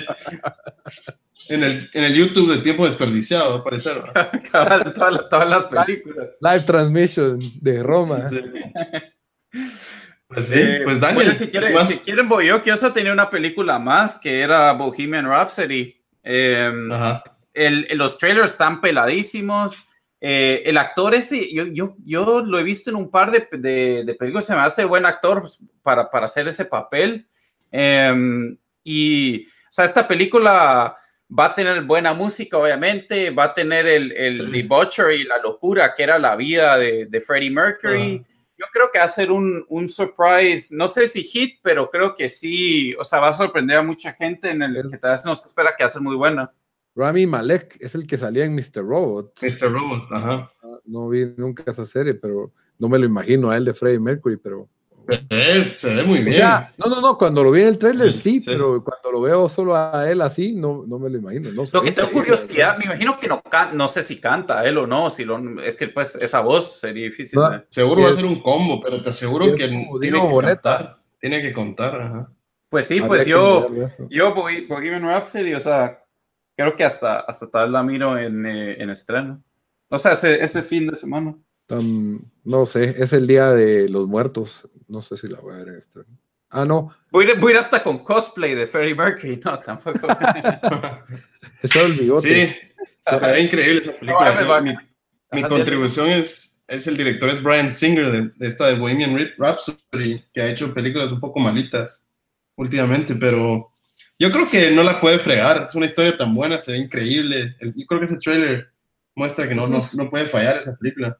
La cosa es que tenga, bueno, pero ¿qué tanta historia tendrá? O sea, deben de haber anécdotas. Ah, pero, pero es que ese tipo, o sea, es que esas, o sea, las historias son la locura de ser rockero en los 80s o 70s, bueno, incluso hoy tal vez, pero más en esas épocas, o sea, ya sacas para 10 películas, yo creo. Hacer la miniserie, sí, sí, eso es cierto. ¿Y te imaginas cuántas películas en la historia han usado canciones de Queen? Esta vez vas a tener todas una tras otra. El, mejor soundtrack de películas de la, de la, historia. Sí, la verdad es que Quincy tiene una lista de soundtrack épico. Sí. Muy bien. Entonces, ¿y qué, qué canción es la que más querés oír en esa película? Ahí sí me arrastra en Fly. Eh, pues, o sea, tampoco soy un, soy un Queen fan así. No, pero creo que a nadie le parece malo Queen y a todos nos gusta. O sea, si ves una canción de Queen, no, no sé, fíjate, o sea, yo creo que por lo que he visto en la película es de que la producción de la de Bohemian Rhapsody, o sea, de que cómo se creó esa, la verdad sí, sí me interesa ver cómo, cómo fue el proceso. Sí, aunque sí, yo cabal eso es lo que me imagino en la película, una escena donde vas a oír un ritmito de cómo están haciendo una canción y cuando queda la canción te va a dar el, el, Es que, o sea, no sé si de verdad fue así, ¿verdad? Pero tal vez sí lo están haciendo true de cómo pasó, pues porque todos los demás de la banda todavía están vivos, pero, em, o sea, parece como que él se la fumó, pues, y como que la tenía en su cabeza, la cabeza, y todos no muy entendían qué quería hacer, y después salió esta, pues, esta canción épica, ¿verdad? Sí, totalmente. Bueno, sí, eso fue de esa canción. Bohemian Rhapsody sí es una canción vieja. Bohemian Rhapsody es la de Mamma Mía, ¿o no? Sí, exacto. Con los mopeds. Pero no, la de, no la de Ava, no mamá mía. no es la película, mamá mía. La, la, de, la que sale en Wayne's World, que sale en Wayne's World cantando con Mike Myers, que también sale en esta película, por cierto. Sale en esta película. Sí, es el otro integrante de la banda, si no estoy mal. no sé qué rol tendrá, pero es. Eh, pues ahora voy a googlearlo ahorita. Pero pues sí, pero esa era, era la última en mi lista. Muy bien. y yo, tenía una película, ah, Don't Worry If You Don't Get Far on Foot, que, que, se mira bastante cómica y dramática. Y yo le, yo le olía a Oscar, pero sin mi, mi, opinión neófita, que no tiene esos conocimientos internos, ya que pues Joaquín Phoenix es un super actor, súper multifacético. Tiene a Jack Black, tiene a Jonah Hill, el director, uy, me van a tener que agarrar con el nombre, pero dirigió Good Will Hunting, para mí eso fue lo mejor que él hizo, de ahí no ha hecho nada muy bueno reciente. Se llama Gus, Van Sant. Van Sant, sí. Eh, sale también Rooney Mara, Entonces, siento que tiene actores cómicos que saben actuar dramáticamente y eso pues le da, le da un filo que me, que me agrada. A mí siempre me ha gustado cuando los actores cómicos se pasan un poco al drama, siento que, que le da una versatilidad a la película que no, no, no, lo, no deja que termine de ser trágica y al mismo tiempo pues te, le da un pacing a la película mucho más digerible. Entonces le tengo mucha esperanza a esta película. No creo que va a ser su típica película de una persona que queda discapacitada después de un accidente. No creo que va a ser una película de superación, sino que pues de aceptación de una vida diferente y de, del arte para enfrentar esta, este, esta difícil etapa de, la vida del, personaje, ¿verdad? Entonces, pues por ahí le miro, le miro bastante futuro. ¿Cuándo sale? Esas, esas ya, salió, ah, en los estados, ¿no? Aquí en Guate, y es de Amazon Studios. Entonces no debería tardar en salir en, el Amazon Prime, no sé cómo se llama el servicio. Sí, Amazon Prime. Está bien. Pues yo tengo una, yo tengo una más y después tengo una lista que les puedo leer rapidísimo de las que, las que están creídas. porque vamos a leer la lista y de ahí nos cerramos con la grande. Va, pues mira, esto me da risa. Frontrunners, que es las que creen todo el mundo que va a ganar, es Black Clansman. Ah. Pero ponen Black Panther número 2, que por favor no. Sí, eso, no merece estar en demasiado. No debería estar ni nominada. Siento que eso ya es, eso ya es puro Tal vez en mejores efectos y aún así no lo merecen, en mi opinión, pero bueno. Sí, no, nada que ver. Pero contenders que son los que se están como peleando. Eh, Backseat, no sé ni qué es. Beautiful Boy, que es de un niño que, que es el mismo que, que estaba en. ¿Cuál es la que estaba? Boyhood. El pasado, que se llama Timothy Chalamet, el jovencito. Ah, él es excelente actor. El que hizo eh, Call Me By Your Name. Ajá, él que, que, está adicto a drogas, algo así, y su papá, el papá es eh, Michael Scott de The Office, se me siguen olvidando los nombres de los actores. Michael Scott, eh, sí, se mira buena. Se ve buena. Boy Erased es otra que no sé de qué se trata. The Favorite, se ven buenísima, que es Yorgos Lantimos, el director de eh, Alito. ¿Usted gusta mucho sus películas? no, el de Lobster y Killing of a Sacred Deer. Killing of a Sacred Deer, sí me gusta. Que, que, se mueve más a una comedia más genuina, no es tan oscura como las otras. Eh, if, Bill Street Could Talk es la próxima de Barry Jenkins que hizo Moonlight. Ajá. No me llama la eh, atención para nada. Roma, que ya les mencioné, A Star is Born, es una que dirigió Bradley Cooper con y sale con Lady Gaga. Se ve muy buena, para ser honestos. Es sobre dos músicos. The Old Man and the Gun, que es David Lowry, un director muy bueno también. No, pero espérate, espérate. La Star is Born es la, es la, historia de esta banda. ¿Cómo es que se llama? Esta banda es famosísima. Eh, una pausa ahí. Dan, tal vez vos la conoces. Es una banda de los 70s. Eh, pero es una pareja, ¿no? Sí, pero es la, los que cantan You Can Go Your Own Way. You can go ah, es. Eh, espérate que lo estoy buscando. Eh, no, no, no sé. Star Born. Uh... Milli Vanilli. ¿Cómo es que se llaman aquí los dos? Ajá, no sé, pero sí, es, es, ajá, se ve muy buena. Y tiene a Lady Gaga. Aquí, que lo estoy buscando. Su debut de película. Google me está fallando ahorita, ando ya tercer. Bueno, no importa, si quieres sigamos con la otra, ajá. Después lo. Y, y de todas, eh, y la que yo quería mencionar, que es la, más, la que más emocionada me tiene, es First Man, eh, ah. Damien Chazelle, que, que, dirigió La La Land y, y Whiplash. Eh, sobre la. Se, se, vuelve a unir con Ryan Gosling y es sobre la historia de Neil Armstrong, del primer viaje a la Luna. Y se ve increíble. Y también garantizada que va a estar Oscars. Sí se ve buenísimo. Yo no le tengo tanta fe a esa película, la verdad. O sea, por las personas sí, pero de que a mí me vaya a gustar porque siento que no hay tanta historia ahí, pero... Pero mira el trailer y hay un montón de historia. O sea, es interesante porque casi que el final del trailer es la llegada a la luna, el resto es todo el drama y la tensión de, todo el pleito y, todo lo que llevó a ese punto, que escogieran a ese par de astronautas, la tensión de saber que pueden irse y nunca volver a regresar, morirse, todas esas cosas. Y ellos no iban a ser los, primeros en llegar, o sea, porque murieron los otros, ¿verdad? Sí. y el hecho de que tenés una historia de drama mezclado con lo épico de viajar a la luna, entonces vas a tener muchos elementos buenos. Ya, vimos Apolo 13. creo que estaba mejorando. Que, también fue nominada al Oscar, no sé si ganó el Oscar, yo creo que ganó el Oscar Apolo 13.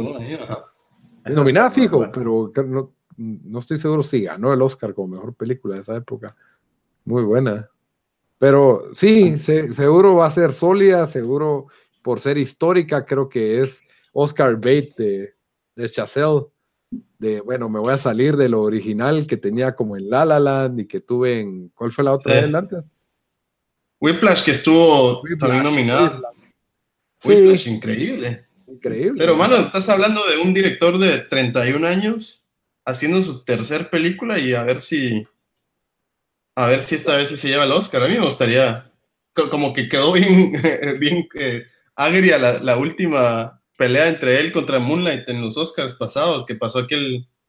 Que ganó y después no ganó. Que después ganó y después no ganó, ajá, entonces el año pasado, sí.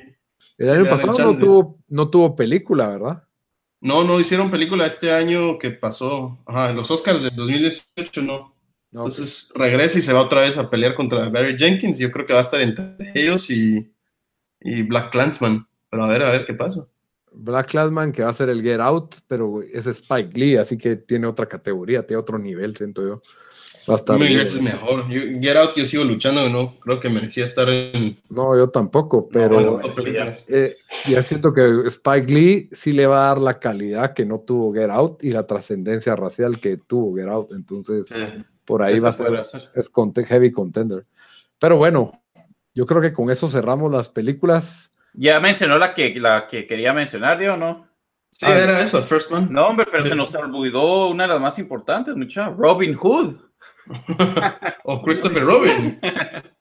no, eh, yo sé que Robin Hood iba a salir cuando el mismo día que sale Creed. Se mira malísimo ese trailer, por cierto. Hay ese es otro de esos. Robin Hood, yo ni enterado. Bueno, hay una nueva. ese es otro reboot que ya está igual que, que Spider-Man, como que hasta que termine contando esa historia.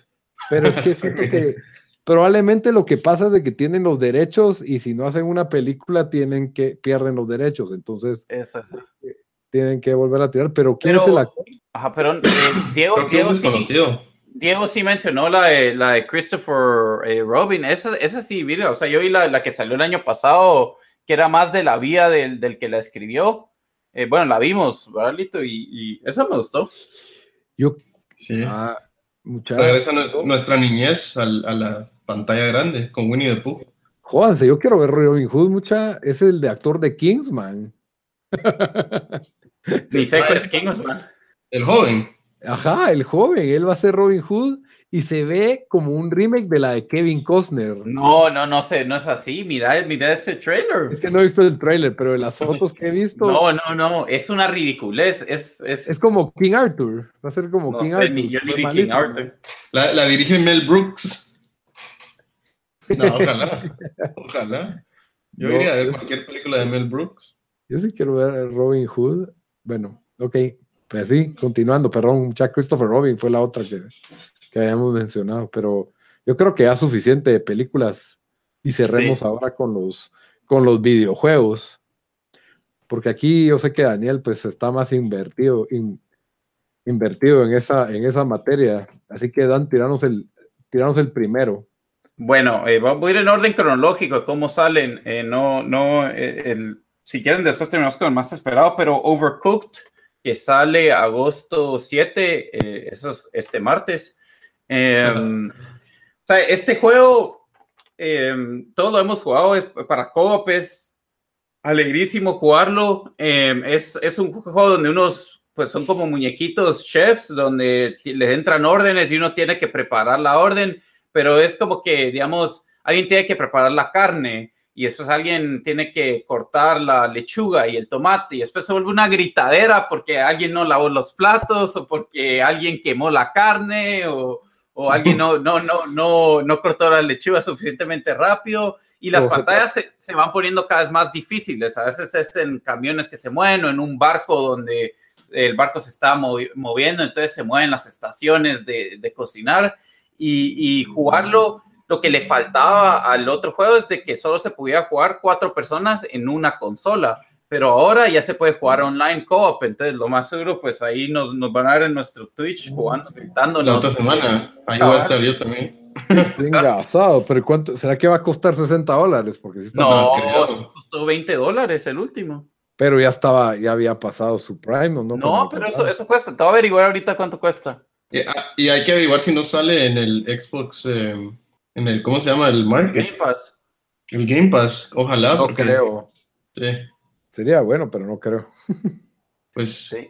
cuenten conmigo cuando quieran jugar esa onda. va a costar 40, no está tan barato, pero no está tan caro. Para limpiarse el paladar de PUBG. Cabal. Queda para Navidad. Cuando nos cansemos de ganar tres veces seguidas PUBG, vamos a ah, decir, bueno, vamos a estar overcooked. pero vos lo querrías para Xbox One, ¿verdad? Obvio, Dan. Eh, yo necesito mis trofeos. No, pero obviamente para Xbox One, sí. Entonces ahí, ahí podemos repartir, podemos repartir la carga. Así sí. Diego, ¿qué, juego tiene en su lista? Voy a hablar de, pues los voy a combinar a los tres. Yo sigo emocionado por PUBG, aunque ya salió, pero siguen haciendo updates el resto del año, entonces nuevos mapas, nuevos modos. Entonces, nunca. por favor, que nos dejen escoger el mapa ya, que a mí me harto cada vez que sale Miramar.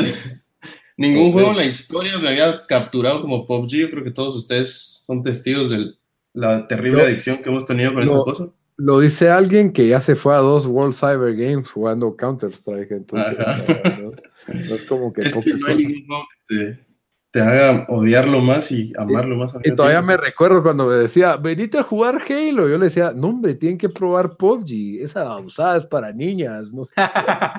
qué gran paja, yo nunca dije eso. esa porquería de juego nadie la quiere jugar. Venite a jugar Halo, me decía Diego.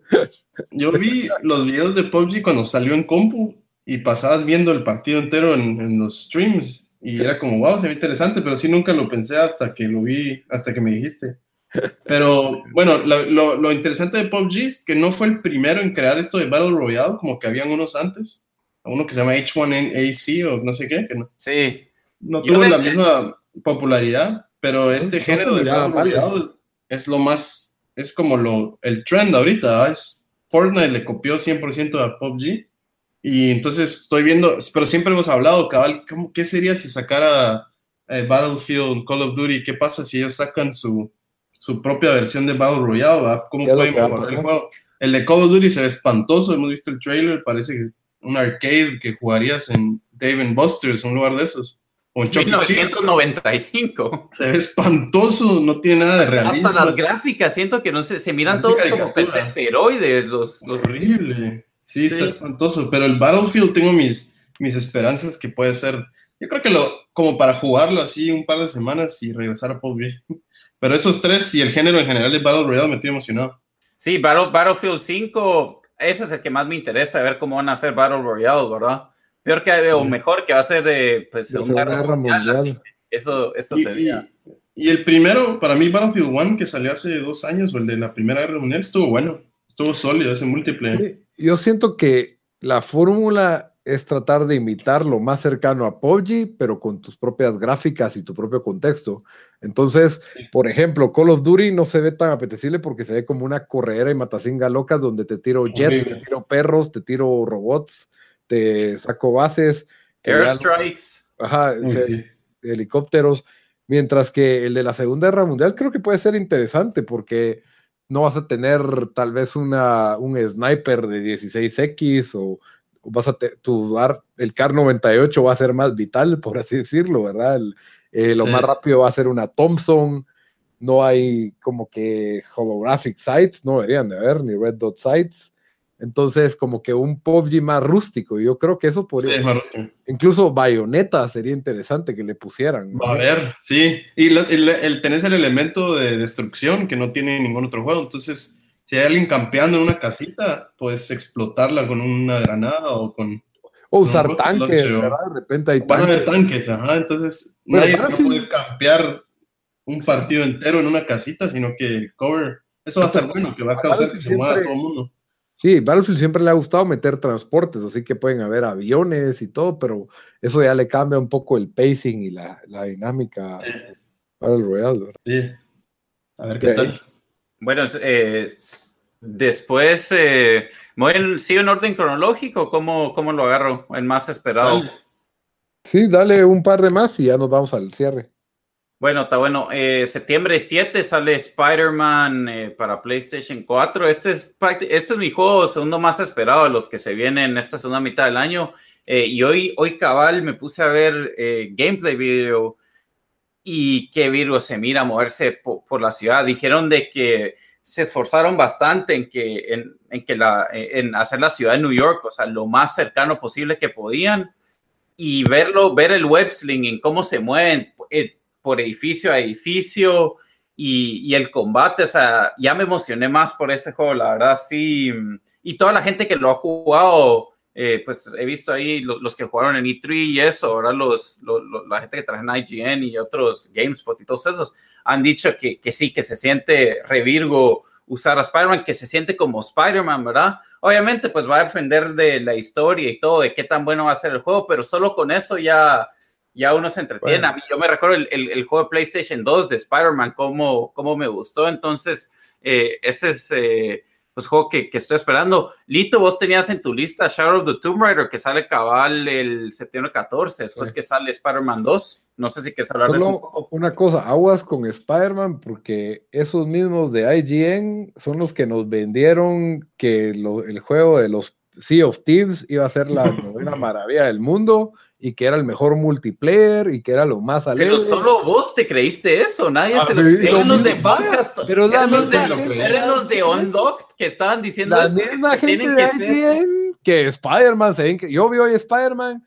se ve increíble la ciudad y lo que quieras, pero yo creo que es esos juegos que se ven. No, no es solo eso, eso, es otra gente igual, pero, pero vos, no sé por qué es que. Sea of Thieves se mira todo el mundo. Sea of Thieves. Oh, solo vos pensaste que iba a ser bueno No lo digo, por eso el juego vendió un montón, movió el Game Pass. No, fue, fue el gran Ocean's Eleven. De pero, pero, Lito, ahí vi el dato que 5 millones de, jugadores activos en Sea of Thieves. O sea, que no fue tan fracaso como uno cree. Bueno, no fue, pero fue horrible. Pero 5 millones al mismo tiempo jugando es una locura. Pero sí, fue fatal, fue fatal, lo tienen que arreglar o, fake news. Yo digo que son fake news, en mi opinión. Porque pues a ver qué tal. Han de ser 5 millones en Game Pass, tal vez. A mí no me interesa, siento que te vas a aburrir después de un rato. no sé, pero todo lo que he oído de, de Spider-Man, de diferentes sources y de lo que he visto, em, dicen, dicen que está bueno. Y sí. Bueno, Shadow of the Tomb Raider, lo mismo, pero más grande de plano.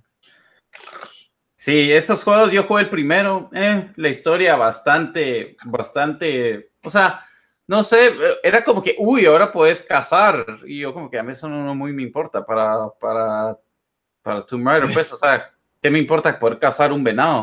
Pero es que te lo comes y te recupera y todo, ¿no? Pero a mí sí me gustó, ¿eh? fue un sólido juego de aventura y puzzle para, para cerrar septiembre y después que viene un octubre lleno de juegos, septiembre 28 sale FIFA 19, este pues años uno comprando FIFA, tendrá su propio a este, vamos a meter nuestros meses a foot, eh, esperando que arreglen un poco los odds, eh, ya este año pues eh, tiene más presión por los loot boxes, ya anunciaron que ahora te van a decir cuáles son los em, eh, ¿cómo se dice? Odds, los... Eh, las probabilidades. Las probabilidades de sacar un buen jugador. Entonces, digamos, tal vez si en el paquete de oro tenés X probabilidad de sacar a un jugador de élite, o yo qué sé, no sé cómo lo van a hacer, ¿verdad? Pero dicen que eso lo van a enseñar. Y, y sí, tal vez ya no va a ser tan, tan pay to win, ¿verdad? Porque, pues como... no, sé si vuelvo a caer en esa trampa, fíjate, no, no sé es, alegre, igual te vas a meter, o sea, tal vez no le metes tanto tiempo. Pero yo, yo sí, yo sí me metí full el año pasado, la verdad me fue bastante bien, sentí.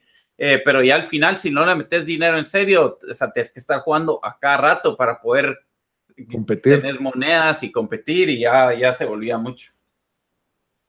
Bueno, muy bien, FIFA 19, obvio que lo vamos a comprar, es el otro juego en que yo gasto full retail value. 60 dólares por, Después, solo va a mencionar rápido octubre 5, capaz desde después de FIFA sale Assassin's Creed Odyssey, Assassin's Creed Virgo Mundo, horrible gameplay, historia pésima, ese juego, o sea, por lo más que los diálogos. los diálogos son caricaturas. Pero vos jugaste el último, Dan. Dicen que es bien bueno, pero es que esa historia ya me perdió, o sea, ya jugué cuatro de esos juegos y es como que no... He jugado dos y tuve suficiente, la verdad. Ya, es, suficiente, ya es un juego que ya merece pero lo peor es que miro, miro, miro, el mundo y es como que, ah, qué miro, quiero jugar y después oigo y hablan con un acento todo malo y es como que, no, hombre, o sea, si van a hablar inglés, que hablen inglés, no les pongan un acento todo malo, griego, egipcio, lo que sea. Super Mario Party sale eh, el mismo día que Assassin's Creed, después, después la siguiente semana sale Black, Black Ops, eh, después la siguiente semana sale Battlefield 5, Después, eh, bueno, antes de, entrar al juego más esperado de los tres y probablemente de todos esta segunda mitad, Diego, usted había mencionado Fallout 76, ¿verdad? Sí, Fallout 76. Para mí, Fallout 3 y 4. 4 nunca lo terminé porque ya se vuelve difícil, pero. Que es aburrido. Qué juego más alegre, mano. O sea, es un juego que te perdés en ese mundo. Eh, el estilo de arte, no sé, es, es de los pocos juegos. A mí me pasa lo mismo con Skyrim, todo lo que hace Bethesda. Son juegos tal vez como tu experiencia de No Man's Sky, que simplemente te perdés en ese mundo y nadie tiene la misma experiencia. Eso es lo, increíble, que nunca nadie va a pasar las mismas cosas, van a pasar cosas random todo el tiempo. Y mi, mi esposa Sau me da risa porque es fanática de Fallout, entonces... ¿En serio? Los juegos que he visto a Sauri que se sentaba y jugaba varias horas. No pasó el 4. No, solo lo jugó, le metió varias horas, pero ya no llegó a nada. Es, que pasar esos juegos es 80, 90 horas. Es, demasiado, sí. Demasiado. No le prestaste pero, Xbox. pero entonces siempre decíamos, el sueño sería poder jugarlo juntos, porque no es un juego que te querés sentar a ver a alguien jugarlo, no es tan emocionante. Entonces, por fin, Fallout va a poder, es 100% online, o sea que tenés tu clan ahí de amigos y experimentas el juego 100% con gente entonces tenés los clásicos NPCs que encontrás en el mundo, pero vas a encontrar gente, gente humanos, pues, personas jugando en el mundo, que, eso es lo más, creo que lo va, a volver como Grand Theft Auto Online, que es caos por todos lados, pero eh, con la diferencia que esto va a tener un poco de más historia y cosas más como ese mundo. Estructuradas. Estructuradas que, que, a ver cómo. Y, pero Bethesda no ha hecho nada malo en años, o sea que yo tengo mis muy altas esperanzas para eso. Solo Fallout 4 y Fallout 3, en mi opinión. ni los seguro ni los jugaste. Yo compré Fallout 4 y lo empecé. ¿En serio lo compraste? Fue mi, fue, yo compré Xbox 1 y traía Halo 5 y Fallout 4 y FIFA. Ahí estaban mis tres juegos. Ah, no, creo que FIFA lo compré después. Mis tres juegos de cajón. Fallout 4 le metí como 5 horas y dije que hueva esta onda, ya no, no, no me gusta, no pasa nada. Es que no, eh, no aprecias buenas historias, Estoy, estoy, caminando en medio de la, de la grama y me sale un escorpión y me mata y no lo, mis pistolas son tan chafas que no le hacen nada. Entonces ya no puedo caminar ahí. Yo creo que tal vez no, usted, no te va muy bien en los first person shooters, Lito. Pero esto ni first person shooter es, ajá. Encima de todo, para poder disparar bien, tengo que pegarle mil cosas a la pistola y encima de tengo que hacerle casas. Tengo que hacerle casas a unos settlers y, y, ponerle seguridad y se quejan de cosas. Y lo único que me gustaba es que tenía un perro y, y de ahí pues no, no fue tan interesante porque de ahí querían que lo cambiara por un robot. No sé, el juego eh, tenía demasiadas opciones, la historia no era lo suficientemente lineal, el open world no era lo... o sea, yo, a mí me gusta Grand Theft Auto y me gusta Mass Effect, que son como RPGs y mundos abiertos. Pero no tiene lo mismo abierto. Para mí fue demasiado. Creo que tal vez no estabas acostumbrado. Yo jugué desde que salió Morrowind en compu hace años, que era el, original de esos. Eso era como jugar GTA 2 en compu. Sí, se fue a Oblivion y Skyrim, que fueron buenos. Ya estaba acostumbrado a ese estilo. Yo creo que Fallout 4 sí se volvió demasiado grande ya. Fallout 3 para mí estuvo mejor porque era más contenido. Era más fácil como manejarlo. Pues Fallout 76 sale en noviembre 14, dos semanas antes, octubre 26, sale el juego más esperado probablemente del año. Yo creo que sí. Y de la era. Sí, eh, Red Dead Redemption 2 Em, ¿Qué se puede decir Red Dead Redemption 2? Yo, yo creo que puse Red Dead Redemption, Lito, los dos lo tuvimos como nuestro segundo juego favorito, ¿verdad? Todos los... Yo lo tenía como mi top también. Yo lo tenía como primero, creo que lo tuve número uno. Yo lo tenía número dos, pero eh, lo, más lo, lo, más interesante de todo es qué van a hacer con el online mode, con este juego. Para mí es lo menos interesante. No, no, o sea, la historia, o sea, mano, GTA jugar eso online y es, o sea, es virguísimo, imagínate. Y alguien dijo, cabal mencioné yo, o no mencioné, alguien mencionó en un, en un post, un trailer ahí, que qué pasa si Red Dead hace Battle Royale. o, sea, que lo pudieran hacer, porque no? Te imaginas en caballos Battle Royale y con, con Sniper Rifle. O sea, o sea, sí me lo imagino bueno, pero no es a lo que estoy. Sí, no estás esperando por eso. Por eso no es lo que me emociona de Red Dead Redemption. La verdad es de que soy muy cerrado en los juegos multiplayer online, no, no me llaman la atención. La verdad es como que PUBG fue una excepción y fue increíble y, de ahí pues no... Yo soy igual, yo soy igual, pero... Es como que solo quiero pasar historias y tener mis juegos online como FIFA o PUBG en los que me puedo refugiar con, con amigos, ¿verdad? Pero Red Dead Redemption, pues claro, o sea, puede ser que me sorprenda por ahí, pero no es lo que, me tiene tengamos un plan de ocho vaqueros ahí robando y asaltando en el mundo de Red Dead. Se hace que va a ser bien, bien alegre. No, va a estar increíble un Battle Es que te imaginas 100 personas con caballos. Qué locura, mano. Matándose todos.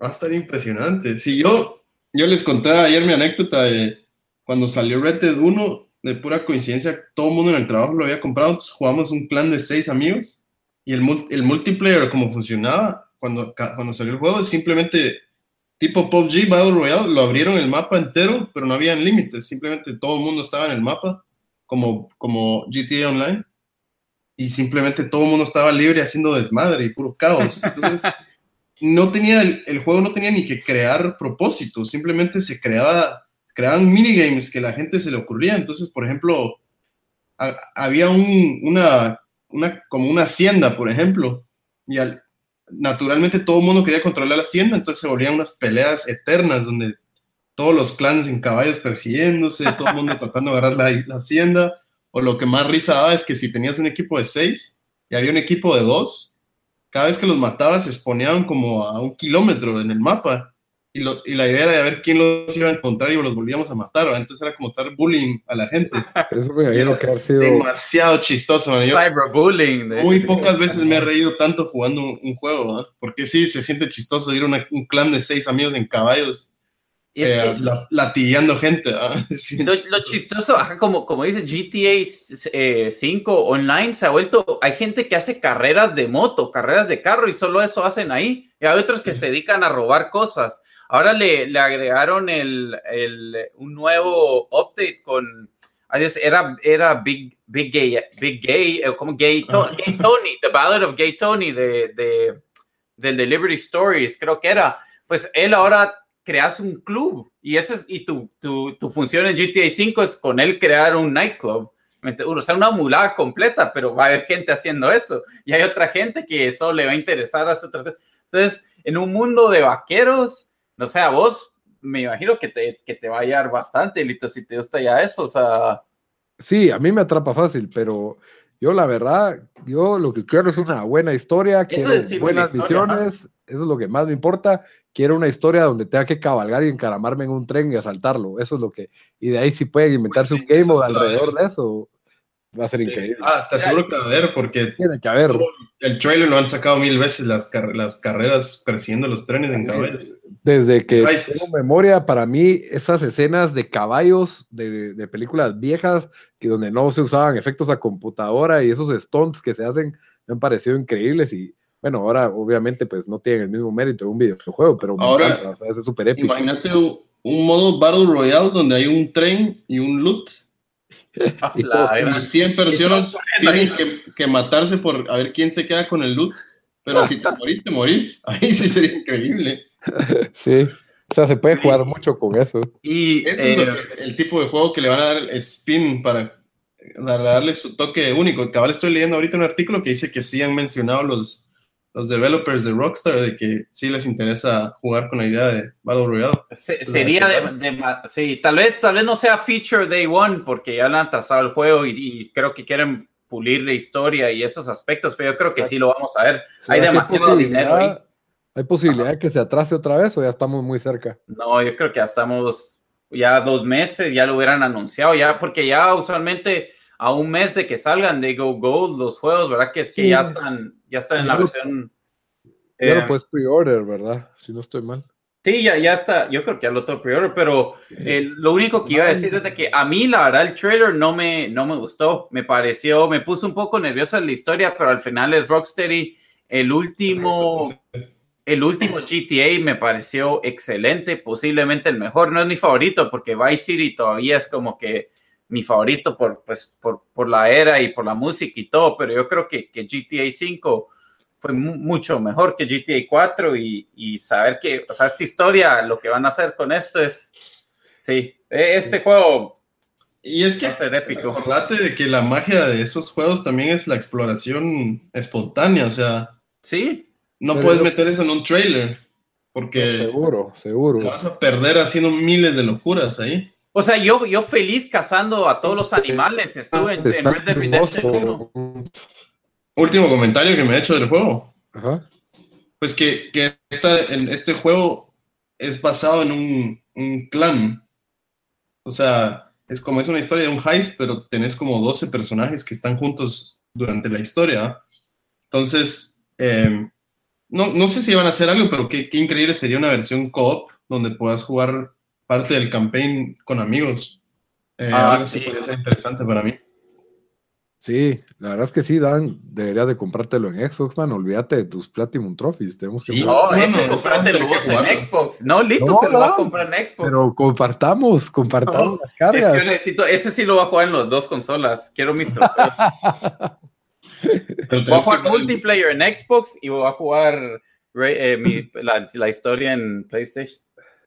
Bueno, entonces Red Dead Redemption lo más esperado en videojuegos del año 2018. En películas, pues por ahí, obvio que Creed 2. Solo para cerrar, ¿verdad? Va Roma y Creed 2, pues está bien, está bien. Aquaman. Y en shows, creo que ahí pues no, no tuvimos un consenso tan, no hubo, no hubo para nada. Bueno, Megalodón fue Dan, pero de ahí en shows, pues ahí Sharp Objects, que ya le quedan seis episodios lo más, digo yo, por, por terminar. Ah, veremos, qué, tal.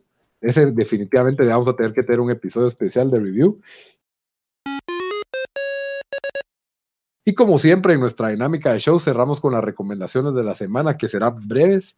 Dan, ¿qué nos recomendás esta semana? Eh, bueno, ya que Dio había hablado del espacio con, bueno, de la película de Neil Armstrong, se me, eh, ocurrió eh, recomendar una miniserie de HBO que se llama From, uh, From the Earth to the Moon. Esta salió como al final de los noventas. Throwback, Dan. Wow. Throwback, pero esa es buena, buena. Y sí, o sea, nos, que yo sepa, fue bastante bien basada en lo que de verdad pasó y enseñan, pues, o sea, desde que Kennedy anunció, hey, vamos a ir a la luna y cómo fue pasando todo con el programa Apolo hasta que logran llegar eh, los Tom Hanks hablando. Ajá, los astronautas que se murieron, que se murieron y todo eso. Eh, muy buena miniserie, la recomiendo. Eh, sí, bueno, como este de HBO no está, no está en, Netflix, pero si viene en Latinoamérica, ahí fijo la pueden conseguir. Okay. Y Diego, ¿tenías alguna recomendación para nosotros esta semana? sí, esta semana sale Christopher Robin, que es la, hablamos cabal de la historia de, de Winnie the Pooh, pero en, ya en live action, o sea, no en caricatura, sino en, vida real. Eh, así que capaz voy a ver si logro ver esa este fin de semana. Y otra película que se llama Blind Spotting, que acabo de ver hace unos días, que estuvo increíble. No, no, ninguna, no es una de esas películas que jamás como que imaginarías porque se ve como pequeña, pero muy buena. No sé si va a estar en Guate, la verdad, ¿no? Es como buena, buena sí, que tal vez nominada o solo buena. No, no, creo que llegue a ese nivel, pero sí la vi, sí la vi en una lista de, las favoritas del año. y toca el tema de cabal como de, racismo en Estados Unidos y, y cómo es, es sobre, es sobre un, un par de amigos que uno es negrito y otro es blanco y paran, los dos paran golpeando a un cuate en la calle y uno de ellos, el, negro se va para en la cárcel mientras que el otro no. Entonces es como las injusticias solo en las puras apariencias de, una persona. Entonces, eh, no, muy buena. Es chistosa, pero es un tema serio. vale la pena verla. Si llega a Guate, no estoy seguro si va a llegar, pero si, si llega, buena película para ir a ver. Me interesa a mí verla. Sí, la recomendas. Muy bien, yo, yo voy a recomendar otra vez la película Flower, no son mentiras. es que me gustó un montón y tengo ratos de no ver una buena película, entonces por eso la, la estaba dispuesto a volverla a recomendar, pero no. Eh, voy a recomendar una película en Netflix que se llama Beirut. La verdad estuvo bastante sólida. Creo que la recomiendo porque en Netflix salen muchas películas y la mayoría son malas. Esta estuvo, esta estuvo decente y, está basada en una historia de la vida real. Es de, sale el actor de Mad Men, ¿cómo se llama? John Hamm, creo que se llama Joe Hamm, el Don Draper. Eh, hace un papel de un mediador eh, y le toca pues negociar y mediar una situación de, de, rehenes bastante particular en el área de Beirut. No les quiero spoilear nada de su historia, pero es bastante conmovedora y si es totalmente real, pues es muy buena, mejor que Argo. Así que la, recomiendo y está en Netflix al acceso de todos. Entonces, definitivamente, eh, mírenla. Si quieren ver una película, no quieren atraparse en otra serie, está en Netflix, Beirut. Esa es mi recomendación. Ah, bueno. Entonces, con eso cerramos el episodio número 28. Diego, gracias por haber estado. Contanos dónde te pueden buscar. ¿Dónde, ¿Dónde pueden ver tu trabajo? Eh, Está, bueno, está en varios lugares, pero la más fácil es mi, mi página personal, que es www.thisisdiego.net. Ahí puedes ver algunos cortos, comerciales, videos de música. Muy bien. Y aprovechar, aprovechar la fama que te da nuestro podcast, la verdad, eso que por eso siempre querés venir. No, no, lo, no lo Mis followers de Instagram se triplificaron eh, desde el primer episodio de haber salido acá. De, nada, de nada. Así que por eso quiero seguir regresando para seguir busteando. Ya sabes que, que bienvenido. Dan, entonces con esto nos despedimos. Como siempre, no se olviden de escucharnos en iTunes, en Stitcher, en SoundCloud y ahora es Spotify, todo como tiempo desperdiciado. Converse con nosotros en el grupo de Facebook de Tiempo Desperdiciado. Escríbanos en nuestro Twitter, Twitter de T Desperdiciado. A todo denle buenos reviews, a todo denle subscribe, canal de YouTube somos un éxito ahí. Ahí pueden ver nuestros videos de Twitch. Entonces, hasta la próxima, Dan. Hasta la próxima, Diego. Órale, mucha. Órale. Chao.